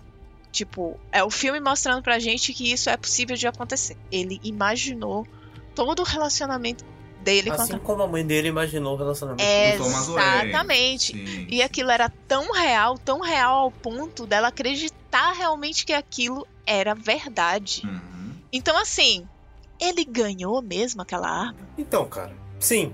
Eu acho que sim, sabe por quê? Porque o cara foi lá com o cu na Ele mão. foi com o cu na mão, eu também a interpretei assim. Ele foi lá fazer É. o quê? Ele tava com medo do cara denunciar a arma, mano. Foi, é. Assim, uma, uma coisa que eu acho desse filme é o seguinte, assim, eu acho que, tipo, a gente tá vendo um cara que tem, que tem, que tem delírios, que tem distúrbios, então a gente não sabe o que é real, o que não é real. Aí, tá- tá- talvez as pessoas sejam, sejam toda uma distorção da mente dele. Eu, eu acho que pode ser isso, mas ao mesmo tempo eu acho que não pode ser isso, sabe por quê? Porque quando, quando o filme mostra que a menina é uma alucinação, no final das contas, o, o filme quer e até reforça de uma maneira que eu acho até muito na cara que ela é uma alucinação. Ele, você, O filme desenho. você de- o filme desenha, E- exatamente. Esse aí eu achei um pouco de exagero. Foi um momento muito Christopher Nolan. Total, Christopher Nolan. Então, e, e- e- e- então eu acho que se, o, que, que se o filme fosse fazer esse efeito, ao meu ver, assim, ao meu ver, ele seria mais explícito. Eu não acho, sabe por quê? Aí sim seria um recurso muito preguiçoso. Tipo, ele ter que explicar em todas as cenas o que foi. Não, ele quer deixar aberto para você interpretar aquilo. Por exemplo, esse momento da arma. Eu achei estranho Porque quando, quando ele foi demitido, ele falou que ele tinha tentado comprar uma arma com aquele cara. Quando ele chegou para pegar as coisas dele, o cara ficou muito revoltado. Do tipo de revolta que só uma pessoa inocente faria. Hum. Quando você é inocente e alguém te acusa de algo, o seu, a sua primeira reação é se revoltar. Uhum. Tá entendendo? Então eu achei Sim. que eu, eu achei que aquela aquela atitude do cara quando ele menciona isso foi uma revolta do tipo, cara, você ficou louco? É, é. Tá entendendo? Eu entendo, eu, eu entendo você, eu acho que faz, toda, faz todo sentido, é super válido essa interpretação. E é curioso, né? Colocou como as interpretações são totalmente díspares, né? É que tipo assim, uma pessoa, você, tipo, tem um cara que é louco, certo? Que tava com uma arma, que ele te acusou de algo. Se você tivesse realmente errado, você não teria ido no apartamento dele. Eu entendo, eu entendo você, mas é, o, que, eu- o que eu tive de interpretação dessa cena é que, tipo, o cara ficou puto porque ele não esperava que o Arthur fosse, fosse capaz de responder ele, porque ele vê o Arthur como um submisso. Quando o Arthur responde ele, ele fala, "Ah, porra. é, Esse cara, esse, esse cara pode me fuder, o cara surta e se revolta de medo e de choque com isso, assim, na minha visão, do, do que quando eu vi o filme, assim. É, eu também achei isso. E eu acho também que quando ele vai pro apartamento, eu tive, eu tive visão que, tipo, não, esse cara, esse, esse cara tem problemas, ele é esquisito, mas, mas, mas ele não achou que, ia, que ia ser louco ao ponto de, de fazer o que ele faz. Mas, mas eu concordo que faz, que faz muito sentido essa, essa, essa, essa sua visão. Eu só acho, pra mim, eu, eu realmente não consegui ver o filme sendo tão aberto assim o tempo todo. Eu acho, eu acho até pelo contrário. Eu acho que o filme tem, tem algumas coisas de, de, de tentar te, te inserir demais, de te reforçar demais no que ele tá fazendo. Então, acho, pra, pra, pra mim, ó, ele só é mais aberto no final mesmo, assim. Eu acho que na minha visão ele é mais específico mesmo, assim. Ele é mais simples mesmo. Eu não acho ele simples. Eu, eu não acho, e assim, eu, eu fico muito impressionada com quem achou esse filme raso. Nossa, eu acho muito eu não acho. bastante, Nossa, eu não, mas não acho mesmo. assim. Totalmente raso, totalmente assim. Porque eu acho que quando você só, só apresenta coisas e não discute como, como, essas coisas vão, vão refletir no personagem e pra, dar uma composição do personagem, eu, eu acho que o filme acaba ficando só na, no meio da discussão. Ele não, ele não, ele não entra a fundo na- nas discussões que, que, que ele entra ou, ou no personagem. Eu só, eu, só, eu só vejo uma camada mesmo, assim, não, não várias camadas dentro do filme, assim. Eu realmente não consegui além. Então, Isso eu- isso é só uma das, do- das cenas que eu acho que não aconteceram. Tipo, é, assim como a, da garota, essa da arma, porque assim, quando o cara ele entra, ele entra de vez, ele entra no apartamento, ele oferece ajuda junto com, o- com, com o carinha lá, o anão, que eu esqueci Sim, o nome dele. O Gary. Então ele, ele, ele chega a oferecer ajuda, ele chega a, é, a falar, pô, cara, por que, que você levou uma arma pra não sei o quê? Era como se ele realmente não soubesse. Aquela cena do carro no final, eu tenho certeza absoluta Ah, aí que não sim, é real. aí eu acho que pode ser, pode não ser mesmo. assim. Eu tenho certeza absoluta. E sabe por que eu tenho certeza disso? Como é que depois ele foi preso? Tá ligado? Sim, então, ele teria ele estaria morto, na verdade. Exatamente. É, exatamente, estaria morto Tipo, já. se as pessoas tivessem tirado ele dali, tivessem aclamado ele, você acha que aquele pessoal, aquela revolta toda, ia deixar ele ser preso por algum policial? Não. Então, o policial tem arma, né, gente? Então. Não, mesmo assim, Thiago, não. Era muita gente que tava em volta dele. Era muita gente. É, eu não eu, sei. eu acho que esse negócio de ficar fazendo, ah, o, o- o não sabemos, é timante, é, é se esforçar demais pra criar algo num filme que eu não vejo, assim, eu não consigo. Nesse caso, do carro, pra mim é muito, é muito oficial que não foi real. Não, eu entendo. Entendo demais a sua, a sua, a sua certeza nisso. Eu, eu, eu acho que realmente não pode ser. Mas, mas, mas por outro lado, eu, eu também acho que, tipo assim, ou não é real, ou aquilo não aconteceu, ou é um erro de roteiro gigantesco. Não acho. Porque o cara deveria estar morto, entendeu? Então, então, então eu acho que ou é uma coisa, ou é um problema de roteiro gigante, ou não aconteceu mesmo, e é aquilo ali, e é isso. Mas eu também acho que pode ter acontecido, sei lá, a polícia, a polícia ter entrado e matar todo mundo, e ter tido uma puta ca- carnificina e matado o Coringa, e ter acontecido várias coisas pra ele estar preso, ou ele ter sido preso depois, ou ele ter sido preso depois de muito tempo. Eu, eu, eu, eu acho que não dá pra, tipo, falar, falar nesse caso, ah, isso aconteceu X. Mas, mas, mas, eu, mas acho super válido ter uma interpretação certa do que, do, do que aconteceu, do que não aconteceu. Eu acho que dá pra ter os dois jeitos. E eu ainda aca- acabo de pensar em outra é, interpretação dá pra ainda. fazer várias. É porque assim, tipo, acontece todo o Hum. filme, tudo aquilo. e no final ele tá rindo. E aí a psicóloga fala: Por que você tá rindo? Qual é a graça? E ele fala: Você não entenderia. E tipo, isso pode também dizer que ele imaginou tudo aquilo. Então, eu vi. Então, eu vi gente falando isso, que, que no final das contas era, era ele contando pra psicóloga tudo que, que, que, que ele tava falando. Que no, no final nada, nada que aconteceu, era só ele contando pra psicóloga e ele tava, ele tava no manicômio o tempo inteiro, assim. Eu vi, eu vi gente falando isso também. Então acho que dá pra fazer a interpretação que você quiser. E isso assim. corrobora com o Coringa, sabe de que forma? Porque existe um diálogo dele em que ele tá falando com uma psicóloga e ele fala assim: às vezes eu lembro de uma maneira, às vezes eu Sim. lembro de outra maneira. E se é pra eu ter um passado, que ele seja de múltipla De escolha. múltipla escolha. O filme do Nolan tem isso também, né? Ele que dá uma é versão a cada vez pra que cada ele conta. pessoa. Pra mexer com aquela pessoa, né? Exatamente. Então você nunca sabe. Então, então isso é do cérebro do personagem mesmo, assim. Então dá, dá, pra, dá pra você. Dá, dá, dá pra você achar tudo, dá pra você não achar tudo, né? Vai, cada um vai ter uma visão diferente disso. É, é- essa parte do filme acho totalmente subjetiva. E outra coisa, assim, que, que me faz acreditar que realmente esse momento ele não aconteceu, são. é, teve uma cena em específica que ele tá assistindo o programa do Murray e ele começa, ele tá, tá olhando pra TV e ele começa a se imaginar na plateia. E, tipo, é uma sequência inteira, ele se imaginando plenamente na plateia. Tanto é que teve algumas pessoas do meu lado que falou, ô gente, como assim? Que eu achei estranho. Eu não achei estranho, Estranho ele isso, se projetou. Sim, sim, mas Tá ele faz isso em outros momentos. Não, não tô falando que eu achei estranho no filme. Eu achei estranho porque eu meio que acreditei no começo do Boca Me Ninguém que era um. É, eu também, eu também. Eu achei que era um erro do filme. Entendeu? É, não, eu- assim, quando, quando projetou, eu fiquei, eu olhei assim, eu disse, não, ele tá imaginando isso. Minha mãe falou assim, "O- quando foi que ele foi parar lá? Eu disse, não, mãe, ele tá imaginando. Então, foi, eu fui sua mãe. É.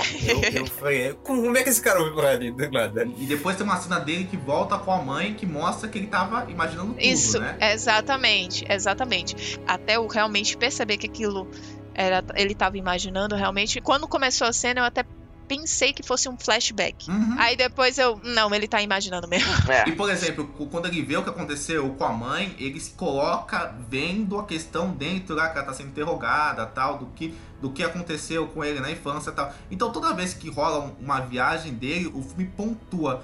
Por isso eu fico meio na dúvida se, se ele seria tão aberto assim É. ao mostrar algo que realmente não tá acontecendo. Por essas outras questões que eu falei. Porque, porque eu acho que ele sempre pontua mu- muito quando ele sai do real. Tipo, ele, ele fica muito na, na cara mesmo, assim. O que, É. Mas eu consigo entender dele. Eu, eu acho possível ter, ter partes do, do filme que o, que o filme realmente ah, viaje mais. Apesar de eu não achar ele só isso. Mas uma pergunta, só, só, só uma dúvida, assim. Se quando ele mata o Murray, ele tá tão surtado que ele imaginou tudo aquilo, por que ele não matou o anão também? Não sei, porque ele é imprevisível. Entendi, entendi. Tipo assim, o personagem do Coringa é um personagem imprevisível. Então, assim, se ele tivesse matado o anão, pra mim ia fazer total sentido. E ele não matando o anão fez total sentido também. Tá, tá certo. Eu, eu, eu concordo com isso, eu concordo com isso. Que eu acho que um pouco atrapalha a mensagem é ele, é ele mandar. Que eu, eu achei desnecessário ele mandar você foi legal comigo, dar beijinho no anão. Eu acho isso que, que, que atrapalhou a mensagem dos, eh, do personagem como um todo, sabe? Eu acho que foi isso mais que, que me pegou. Outra, outra coisa da Sophie, vocês acham que ela realmente acaba sendo importante pro filme? Porque, porque na minha visão, vo- você, você tirando a personagem, já, já tava refletido que o Arthur tinha problemas mentais muito sérios, não sei o quê. Então eu não senti que ela realmente é necessária pro filme. Assim. Desperdiçaram uma atriz muito boa até, assim. Exato, é isso que eu falo. Despertar uma atriz foda. Eu fiquei, eu, eu fiquei muito triste com isso, assim, realmente. Assim, eu acho que uma personagem batida, feminina, assim, uma personagem de um, um estereótipo feminino batido que o filme só joga e depois se você tira ela da questão toda da- do Arthur, assim, é, pra narrativa, pra história, não faz diferença, assim. Eu acho. Eu acho que ela serviu só pra enfatizar, né? O fato dele ter alucinações e tal. É, mas enfatizou que já tava na cara, né? Exatamente. Não, não. Eu não acho que enfatizou o que tava na cara, gente. Porque assim, vocês estão querendo projetar ela um personagem muito importante que ela nunca foi concebida pra ser. Tipo, ela serviu ao propósito dela, que foi simplesmente É mostrar que o Arthur ele tem esse tipo de, de alucinação. Mano, a gente já tinha visto isso antes. Não. Já tinha visto. Não, então, mas a questão é, o processo de delírio dele, quando ele estava assistindo a TV, é um processo que qualquer pessoa pode ter. Pode se imaginar em um programa de TV, gente. Vocês nunca se imaginaram quando era pequeno no, no programa da sim, Xuxa. sim, lógico. No programa da Xuxa. Então, assim, sim. eu acho que esse, essa questão é, dele se imaginando no, no programa de TV é só pra mostrar como era a mente imaginativa dele. Mas a questão da, da personagem, tipo, ele seguiu ela, mostrou como ele era. Tipo, ele era um, um, um puta stalker. E além de tudo, mostrou que os delírios dele, as alucinações dele, eram muito mais poderosas, era, eram muito mais projetadas do que simplesmente se imaginar em um programa de TV. Então eu acho que aquilo ali é, pode demonstrar, por exemplo, a capacidade dele, até onde ele pode projetar a realidade que ele cria na mente dele. Não, eu entendo, eu entendo você e eu concordo que, tipo, tá aí pra isso, mas, mas, mas eu acho que, tipo, me incomoda usar uma, uma, um arquétipo de personagem, uma personagem toda, só, só, só, só por causa única e exclusiva disso, e ela não ter mais nada. Mas, tipo, como é que ele vai utilizar meia personagem? Não tem como, gente. O propósito dela foi realizado. É, Não, mas eu concordo, eu concordo com você, mas, mas, mas então eu, eu acho que seria mais, mais interessante ou você, ou você desenvolver alguma coisa da relação dos dois, ou da, da personagem, ou você descartar mesmo a, a personagem e tal. Eu achei muito na cara. Não achei. Muito na cara que é, que, que é, que é uma situação. Na, na, na cena que ele beija ela, eu falei, putz, mas isso aí, isso aí o cara, o cara tá delirando. É, parece mesmo, né? Um delírio do cara. Tava estranho, realmente. Abrir a margem pra, pra, pra saber. Eu achei estranho, mas eu comprei. Não, eu não acompanho de jeito nenhum, assim. Eu, eu achei, nossa, toda essa. Nunca uma mulher vai, vai namorar um cara desse do nada, assim, o cara. É. O, o, o, o cara claramente é perturbado. O cara assim. seguiu ela, cara. O cara se stalkeou ela. É, tava estranho. O cara stalkeou ela, a mina aparece na porta. Ah, você me seguiu? Seguiu. Eu não comprei esse momento, pra mim é muito óbvio, entendeu? É, é uma reviravolta muito óbvia, assim, uma coisa. Ai, ai, ai, clube da luta, não sei. Eu não. Eu não achei óbvio, porque eu queria lembrar a vocês que existem pessoas que, enfim, gostam dessas coisas. É, eu queria lembrar a vocês que o Charles Manson, ele tinha adoradores mesmo depois de preso muitos anos. Não, mas e o Charles Manson era carismático. então, ele casou com, com uma certa pessoa e tal. O Teddy Buddy também. Mas, mas, mas- mas são todos psicopatas carismáticos, eu acho. O Coringa do, Jo- do Joaquim Fênix é zero carisma. Assim, não tem carisma. Ele, ele não, tem, ele não tem habilidades sociais. Mas, gente, tem pessoas que, que gostam de tudo, cara. Eu achei estranho, mas eu disse, ok.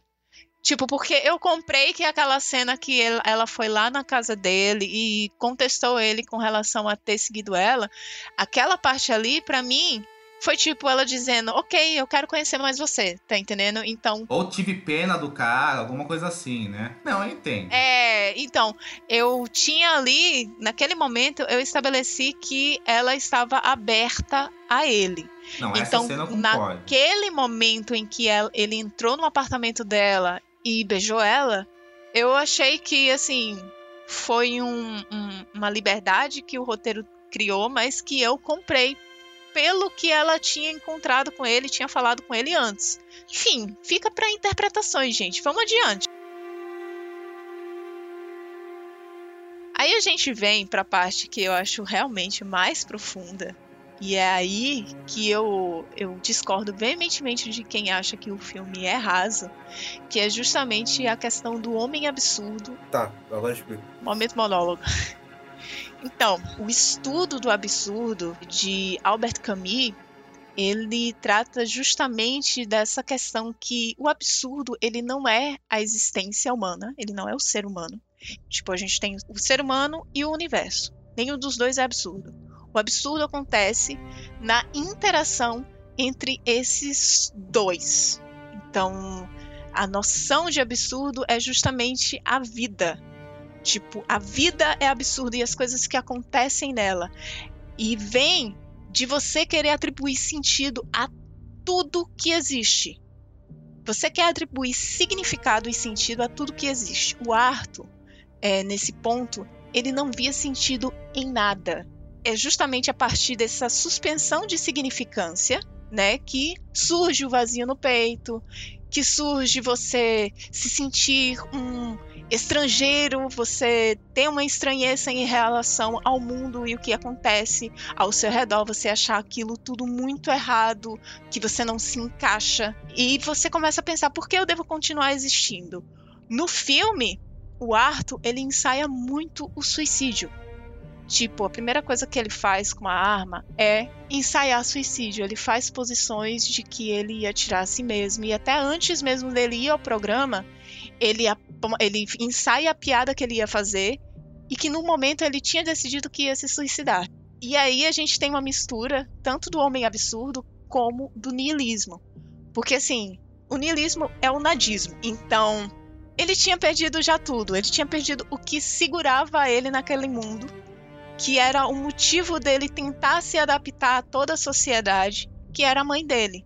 Tanto é que ele fala em diversos momentos que cuida muito bem da mãe dele e tal. E ele trata realmente a mãe dele até ele descobrir aquela verdade que ele não queria ver.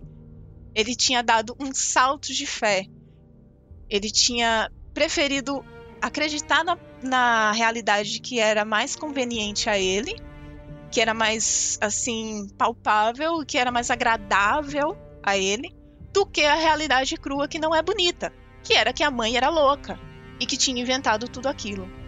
Neste momento, ele não tem mais um porquê para viver. No caso, ele não precisava aguentar mais todas as coisas que ele aguentava para continuar vivendo. Então, tudo é isso que a Ikatami falou aí, eu vou resumir em uma coisa. Rick and Morty. É isso que é o Rick and Morty. Sim, eu nunca assisti. Rick and Morty é uma, uma série que tem um fandom muito retardado, mas é. é uma série que trata muito bem esse assunto, assim. O personagem do Rick é, é basicamente isso aí, né? É um cara que desacreditou de tudo, que não acredita em nada e que não vê sentido nas coisas e é um maluco. Sim. Só que o cara é um gênio e faz Obrigado, Thiago. Sim, eu sim. nunca assisti Rick Morty. Certo, então eu realmente não. Eu sabia que existia uma conexão, mas eu não sabia qual era, então eu não sei qual é a lore. O Rick do... é basicamente isso aí. Quem viu sabe. Então, tem um momento que o Coringa ele escreve no diário dele que representa muito tudo isso, que é espero que minha morte tenha mais sentido do que a minha vida. Ou seja, ele explica com todas as letras essa questão do absurdo. E aí tem algumas formas de acabar com o absurdo, que é o físico, né, que é acabar com a própria vida. E isso não resolve o problema, porque você só vai você só vai acabar com a sua vida. O problema vai continuar lá o absurdo vai continuar lá. O suicídio político, que é viver a partir de uma utopia, que é, por exemplo, ele sempre falou para a mãe e para outras pessoas que seriam comediante, que a peça dele estava quase pronta e que era muito boa e que ele seria um bom comediante que faria sucesso. Isso a gente pode colocar como uma utopia. Ele, ele se projetava, projetava um, um futuro que ele ia construir perfeito. Só que a perfeição a gente sabe que não exclui, não acaba com o problema. Ele não acaba com o absurdo. O absurdo ele sempre vai estar existindo. Tanto é que a gente vê várias pessoas que são milionárias e sofrem de depressão.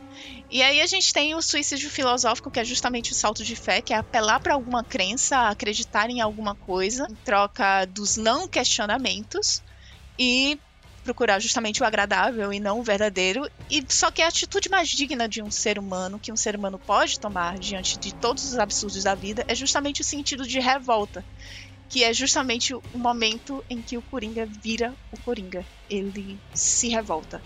Ele não foge, ele aceita como ele é. E é aí que eu digo que ele nunca foi uma pessoa boa. Uhum, uhum. Entendeu? Tipo, ele sempre foi esta pessoa psicopata, ele sempre foi essa pessoa que é apática à vida, ele sempre é essa pessoa que não sente remotos das consequências e ele tentava se adequar o máximo possível àquela sociedade. Ele queria se tornar parte daquilo, ele queria encontrar um sentido naquilo que não era para ele. Não, não fazia parte da essência dele. Então ele abraçou a loucura. Entendo por isso que eu digo que ele não era um cara bom que foi corrompido pela sociedade. Uhum, uhum. Ele foi, na verdade, tentado a se adequar à sociedade para que essa não causasse tanta estranheza para ele. Você tem um ponto. Olha, eu achei, eu achei uma, eu achei uma interpretação excelente mesmo. Nem tinha arranhado pensar nisso, assim. Achei uma interpretação excelente meso. E eu, eu, eu acho que uma coisa boa do filme é que, é que dá para se tirar diversas interpretações dele. Eu vendo o filme, assim, não realmente não vi isso, assim.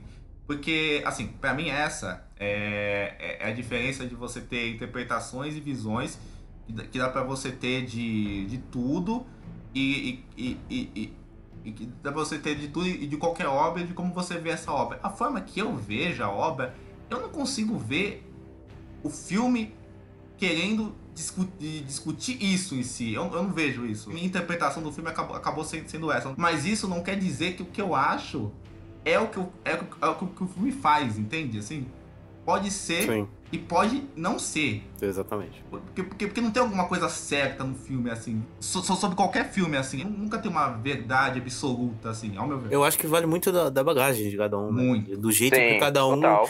É muito. O filme é muito da pessoa que recebe, mais do que a, a mensagem. Às vezes o cara quer passar uma parada e a pessoa interpreta uma coisa completamente diferente. Diferente, Tem um brasileiro que é um exemplo muito claro disso, que é o Tropa de Elite, né? Porque Sim. você vê que a mensagem do Padilha é isso, só que ah, 90% de- do pessoal que viu, viu uma coisa completamente diferente, viu o Capitão Nascimento como o herói do filme. E claramente Capitão Nascimento não é o herói do filme, ele mesmo fala que não é o herói da história. Então, vale muito da pessoa que tá recebendo a, a, a mensagem. Total. Por exemplo, vocês já viram Mother? Sim. Sim. Sim, Por maravilhoso. exemplo, Mother é um filme que até nessa situação eu fico meio parecido com, com o do Coreia, que é um filme que eu não gosto, assim. Mas eu vejo muita gente que gosta fazendo mil análises sobre o filme Eu sou essa pessoa. que eu, que eu não vejo no filme, assim. Eu, eu acho um filme que. Eu acho, eu acho um filme meio pedante, assim, que. que, que- Mas você não acha que você, assim, poderia rever esse filme tendo isso em mente? Eu já revi Mother, assim, mas não funcionou. Mas você não acha que você é resistente justamente a isso? Ah, com certeza sou. Assim, tem filmes que, que realmente que querem ir além de, de, de coisas e são muito ricos de, de- de significados. Mas ao meu ver, quando eu começo a ver coisas muito simples em, algum- em alguns filmes, de condução muito simples, e muitas coisas sendo criadas ao redor deles, cria uma resistência natural em mim de não comprar tão bem uma noção desse filme. Talvez porque eu seja um cara que, que eu sou muito apaixonado por arte e tal, mas eu tenho um lado racional muito forte. Eu acho que isso é bem contraditório. Muito, muito, muito. Mas eu sou, eu sou, eu sou uma pessoa contraditória mesmo. Mas, cara, você ser racional não quer dizer que você não seja emocional também, né? Alguns filmes que eu, que eu, que eu, que eu acabo vendo problemas neles, assim, porque, porque na minha visão, eu não, eu, eu não vejo neles as discussões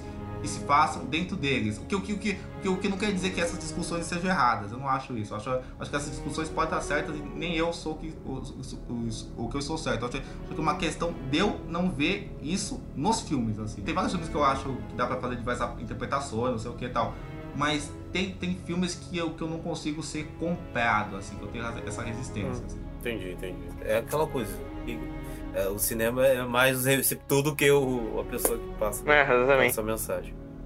A questão é, esse filme ele foi muito, muito bem aceito. Uhum. Ele foi tão bem aceito que o Joaquim, que não gosta de fazer continuações e recusou papéis da, da Marvel, deixou em aberto que aceitaria fazer uma continuação Eu desse acho que filme. vai ter vai ter Eu Acho que vai ter Batman também. Acho que vai ter, vai, vai ser o Batman numa sociedade, sei lá, louca. Pode ser também aquele negócio de fazer os vilões, tipo, do Batman, Pode no ser. Batman verso e. longe do Batman pro Batman. Do Batman Verso. Batmanverse. É. Pode ser tudo, né? Pode ser muitas coisas. queria né? muito ver mais desse Coringa e eu queria ver ele Coringa Coringa. Porque eu entendo que esse filme, ele foi só uma iniciação, foi tipo assim pra você ver como foi o pontapé de tudo. É um filme de origem. Aquele filme ele não terminou como o Coringa, É. o Coringa maldito que a gente conhece das HQs. É, é. Então, assim, eu queria, eu, eu confesso que eu queria uma continuação desse filme. Uhum. E ao mesmo tempo eu não queria. Eu não sei se eu quero. Eu não quero, não. Pra mim tá bom. Eu já tô satisfeito. Já tá assistindo. Eu tenho medo de que venha a continuação e seja ruim. É, Eu tenho quase certeza de que vai, se tiver continuação vai ser ruim, cara. Sério mesmo. Ah, eu tenho medo também, mas nossa, que vontade de ver mais disso, cara. gente, a gente já falou aqui, eu acho que cada um já falou por cima assim o que funcionou, o que não funcionou. Eu só vou fazer algumas menções aqui. Eu pedi no Instagram que as pessoas me dissessem, especificamente as pessoas que não gostaram do filme, para que falassem o que não tinha funcionado para elas. Eu recebi pouquíssimas respostas. Olha só, não, não perguntou pra mim, então. É, não, então, eu disse, alguém nesse perfil não deve ter gostado do filme. Então, assim, eu gostei do Luiz Eduardo. Ele falou assim: Eu gostei muito do filme, sério, demais. Mas a única coisa que me incomodou é que às vezes dá a sensação que ele não era um filme no universo do Batman. Mas eu vejo como bom sinal. Desculpa, vai. Foi planejado como um filme de alguém que se tornou um símbolo e para dar mais audiência colocaram como Coringa. É exatamente como o Diego falou. Eu vejo como um bom Não, sinal. sim, sim, eu acho que tem isso. Ma- Mas isso nem é uma coisa que me incomoda, não. Mas parece. E o fato dele ser desengonçado com a arma em um momento, depois conseguir atirar na cabeça de alguém sem muito esforço. Ele também pontuou isso. Eu não notei, vou ser bem sincera. Ele ficou brincando tanto com a arma que eu acho que ele Ah, pegou algum. também, né? Ele tava do lado do, do, do cara, né? Fácil de mirar, hein? É verdade. Abre aspas fácil. É Hollywood, velho. É Hollywood. É, isso aí. Isso aí é uma coisa que deixa. Descrença. né? Nerd Vieira, Hum. eu gostei, mas vi muita gente falando sobre o jeito que o filme abordou o psicológico do personagem. Outro que falou também algo parecido foi o Tony Rock. O Tony Rock, ele disse: a única coisa que eu não gostei foi que achei o drama inicial muito forçado e apelativo. Porra, sério? A gente já falou, já mencionou tudo isso aqui. Eu não, eu não achei forçado e apelativo. Eu. Eu achei que É, mostrou ninguém bem. É, é. mostrou bem o que deveria mostrar. Eu acho que o Nerd Vieira, com esse lance assim do. Da, da forma que foi abordado psicológico, eu acho que ele tá falando justamente da polêmica do Incel, né? Uhum, pode ser. Olá pra todos! Falou forçação de barra em inserir elementos do Batman. Aí o Cid O concorda. Cid concorda, Tá certíssimo aí, concordo. só que temos duas pessoas aqui que foram bem sensatas. O Eduardo Ítalo, ele falou: melhor filme do ano. Quem finge não ter gostado é só pelo modo como o filme passa a mensagem. Olha aí, ó, olha aí, ó. É o melhor filme do ano. é. Discordo, mas enfim. Tem melhor filme do ano essa cara. É muito, né? É, olha, tá O competindo. Eduardo eu conheço a gente boa. O Eduardo Leito eu conheço a gente boa, apesar de eu discordar. Ah, conhece? Conhece? Caralho. Conheço, conheço. Gente boa, gente boa, apesar da discordância. Mundo Pequeno. Muito pequeno. O Jorge Fossati, que é do Cine Etc., ele diz assim: quando termina o filme? Este filme era pra ser infinito. Jorge, Meu Deus do céu. meu beijo pra você, querido. Meu pai, O povo claramente emocionado, né? Tem- É muita emoção, gente. Bacana, Que mas é bacana ver, ver emoção. É bacana ver. Não, é legal, é legal, pô. É porque poucos filmes fazem isso, né? Se a gente for parar pra Poucos, pensar. né? Então, Poucos. É, é- é um filme que mexe realmente com as pessoas, né? Bem Eu vou, Então, eu vou ser bem sincero, eu saí do cinema pensando nesse filme. Quando eu fui dormir, tipo assim, eu fui dormir, eu queria dormir, eu estava pronto pra dormir. O que, que aconteceu? Eu deitei na cama, fiquei olhando pro teto e fiquei pensando no filme. Ai, eu estou muito emocionada com esse filme, gente. Real, eu nunca pensei que eu fosse defender com unhas e dentes um filme da DC. tá defendendo o filho. Tô defendendo hard. Vamos encerrar essa bagaça, porque assim, o programa tá super curto, gente. Nossa, tá curtinho, Tá é. curtíssimo. Coisa de 10 minutos, assim, já dá pra ouvir, uma sentada dá pra ouvir.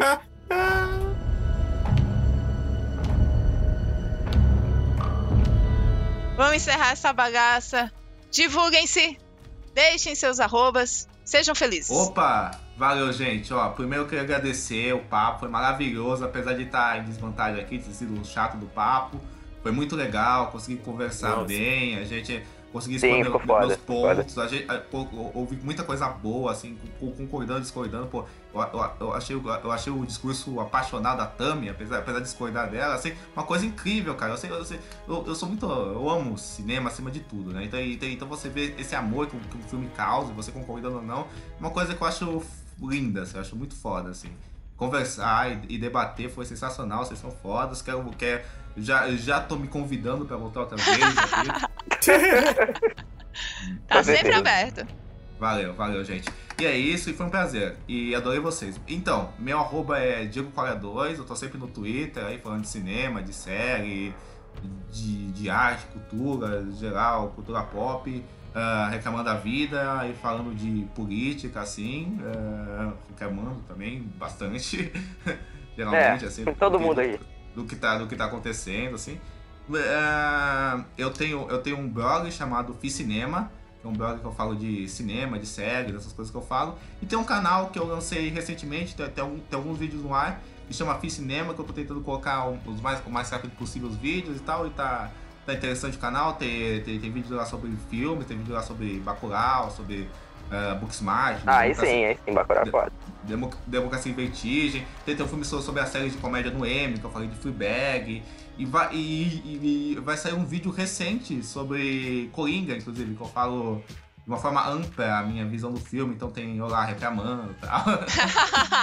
tem, tem, tem, tem, um, tem um vídeo, tem, tem um texto meu sobre Coringa também que eu lancei no site, então tem bastante material meu aí, vocês estão. Vocês podem me ver bastante em vários lugares, vai ser um prazer receber o público de vocês lá. E adorei, gente, adorei mesmo. Foi um prazer. Bem, eu sou arroba silvatiago015 lá no Twitter e no Instagram, você pode me seguir, eu vou estar lá falando bem do Flamengo, porque o Flamengo é maravilhoso, vou estar falando mal dos nerds e vou estar falando mal do atual governo também, porque é uma obrigação moral de cada um.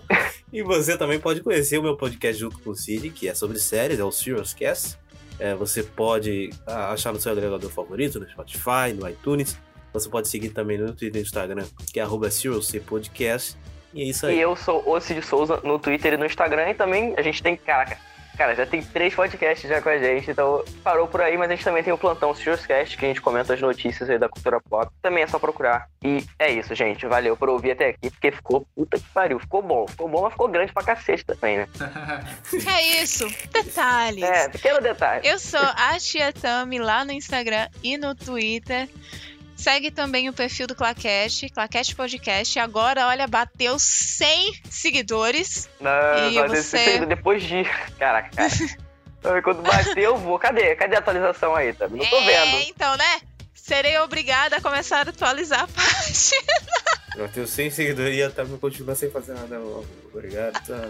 Exatamente. Então, não, então né? Ok, vou criar Cara, vergonha na cara. como é que a pessoa vai seguir se você também não posta merda nenhuma? Cara, é, pelo amor de é, Deus. Então é isso, gente. Muito obrigada por ter escutado até aqui. É, a gente falou muito hoje, mas eu acho que o papo realmente foi muito bom. Não, foi muito foda. Muito foda. Foi muito legal. Foi muito então, legal. é isso, gente. Beijo. Tchau. Tchau, gente. Valeu. Valeu, gente. Tchau.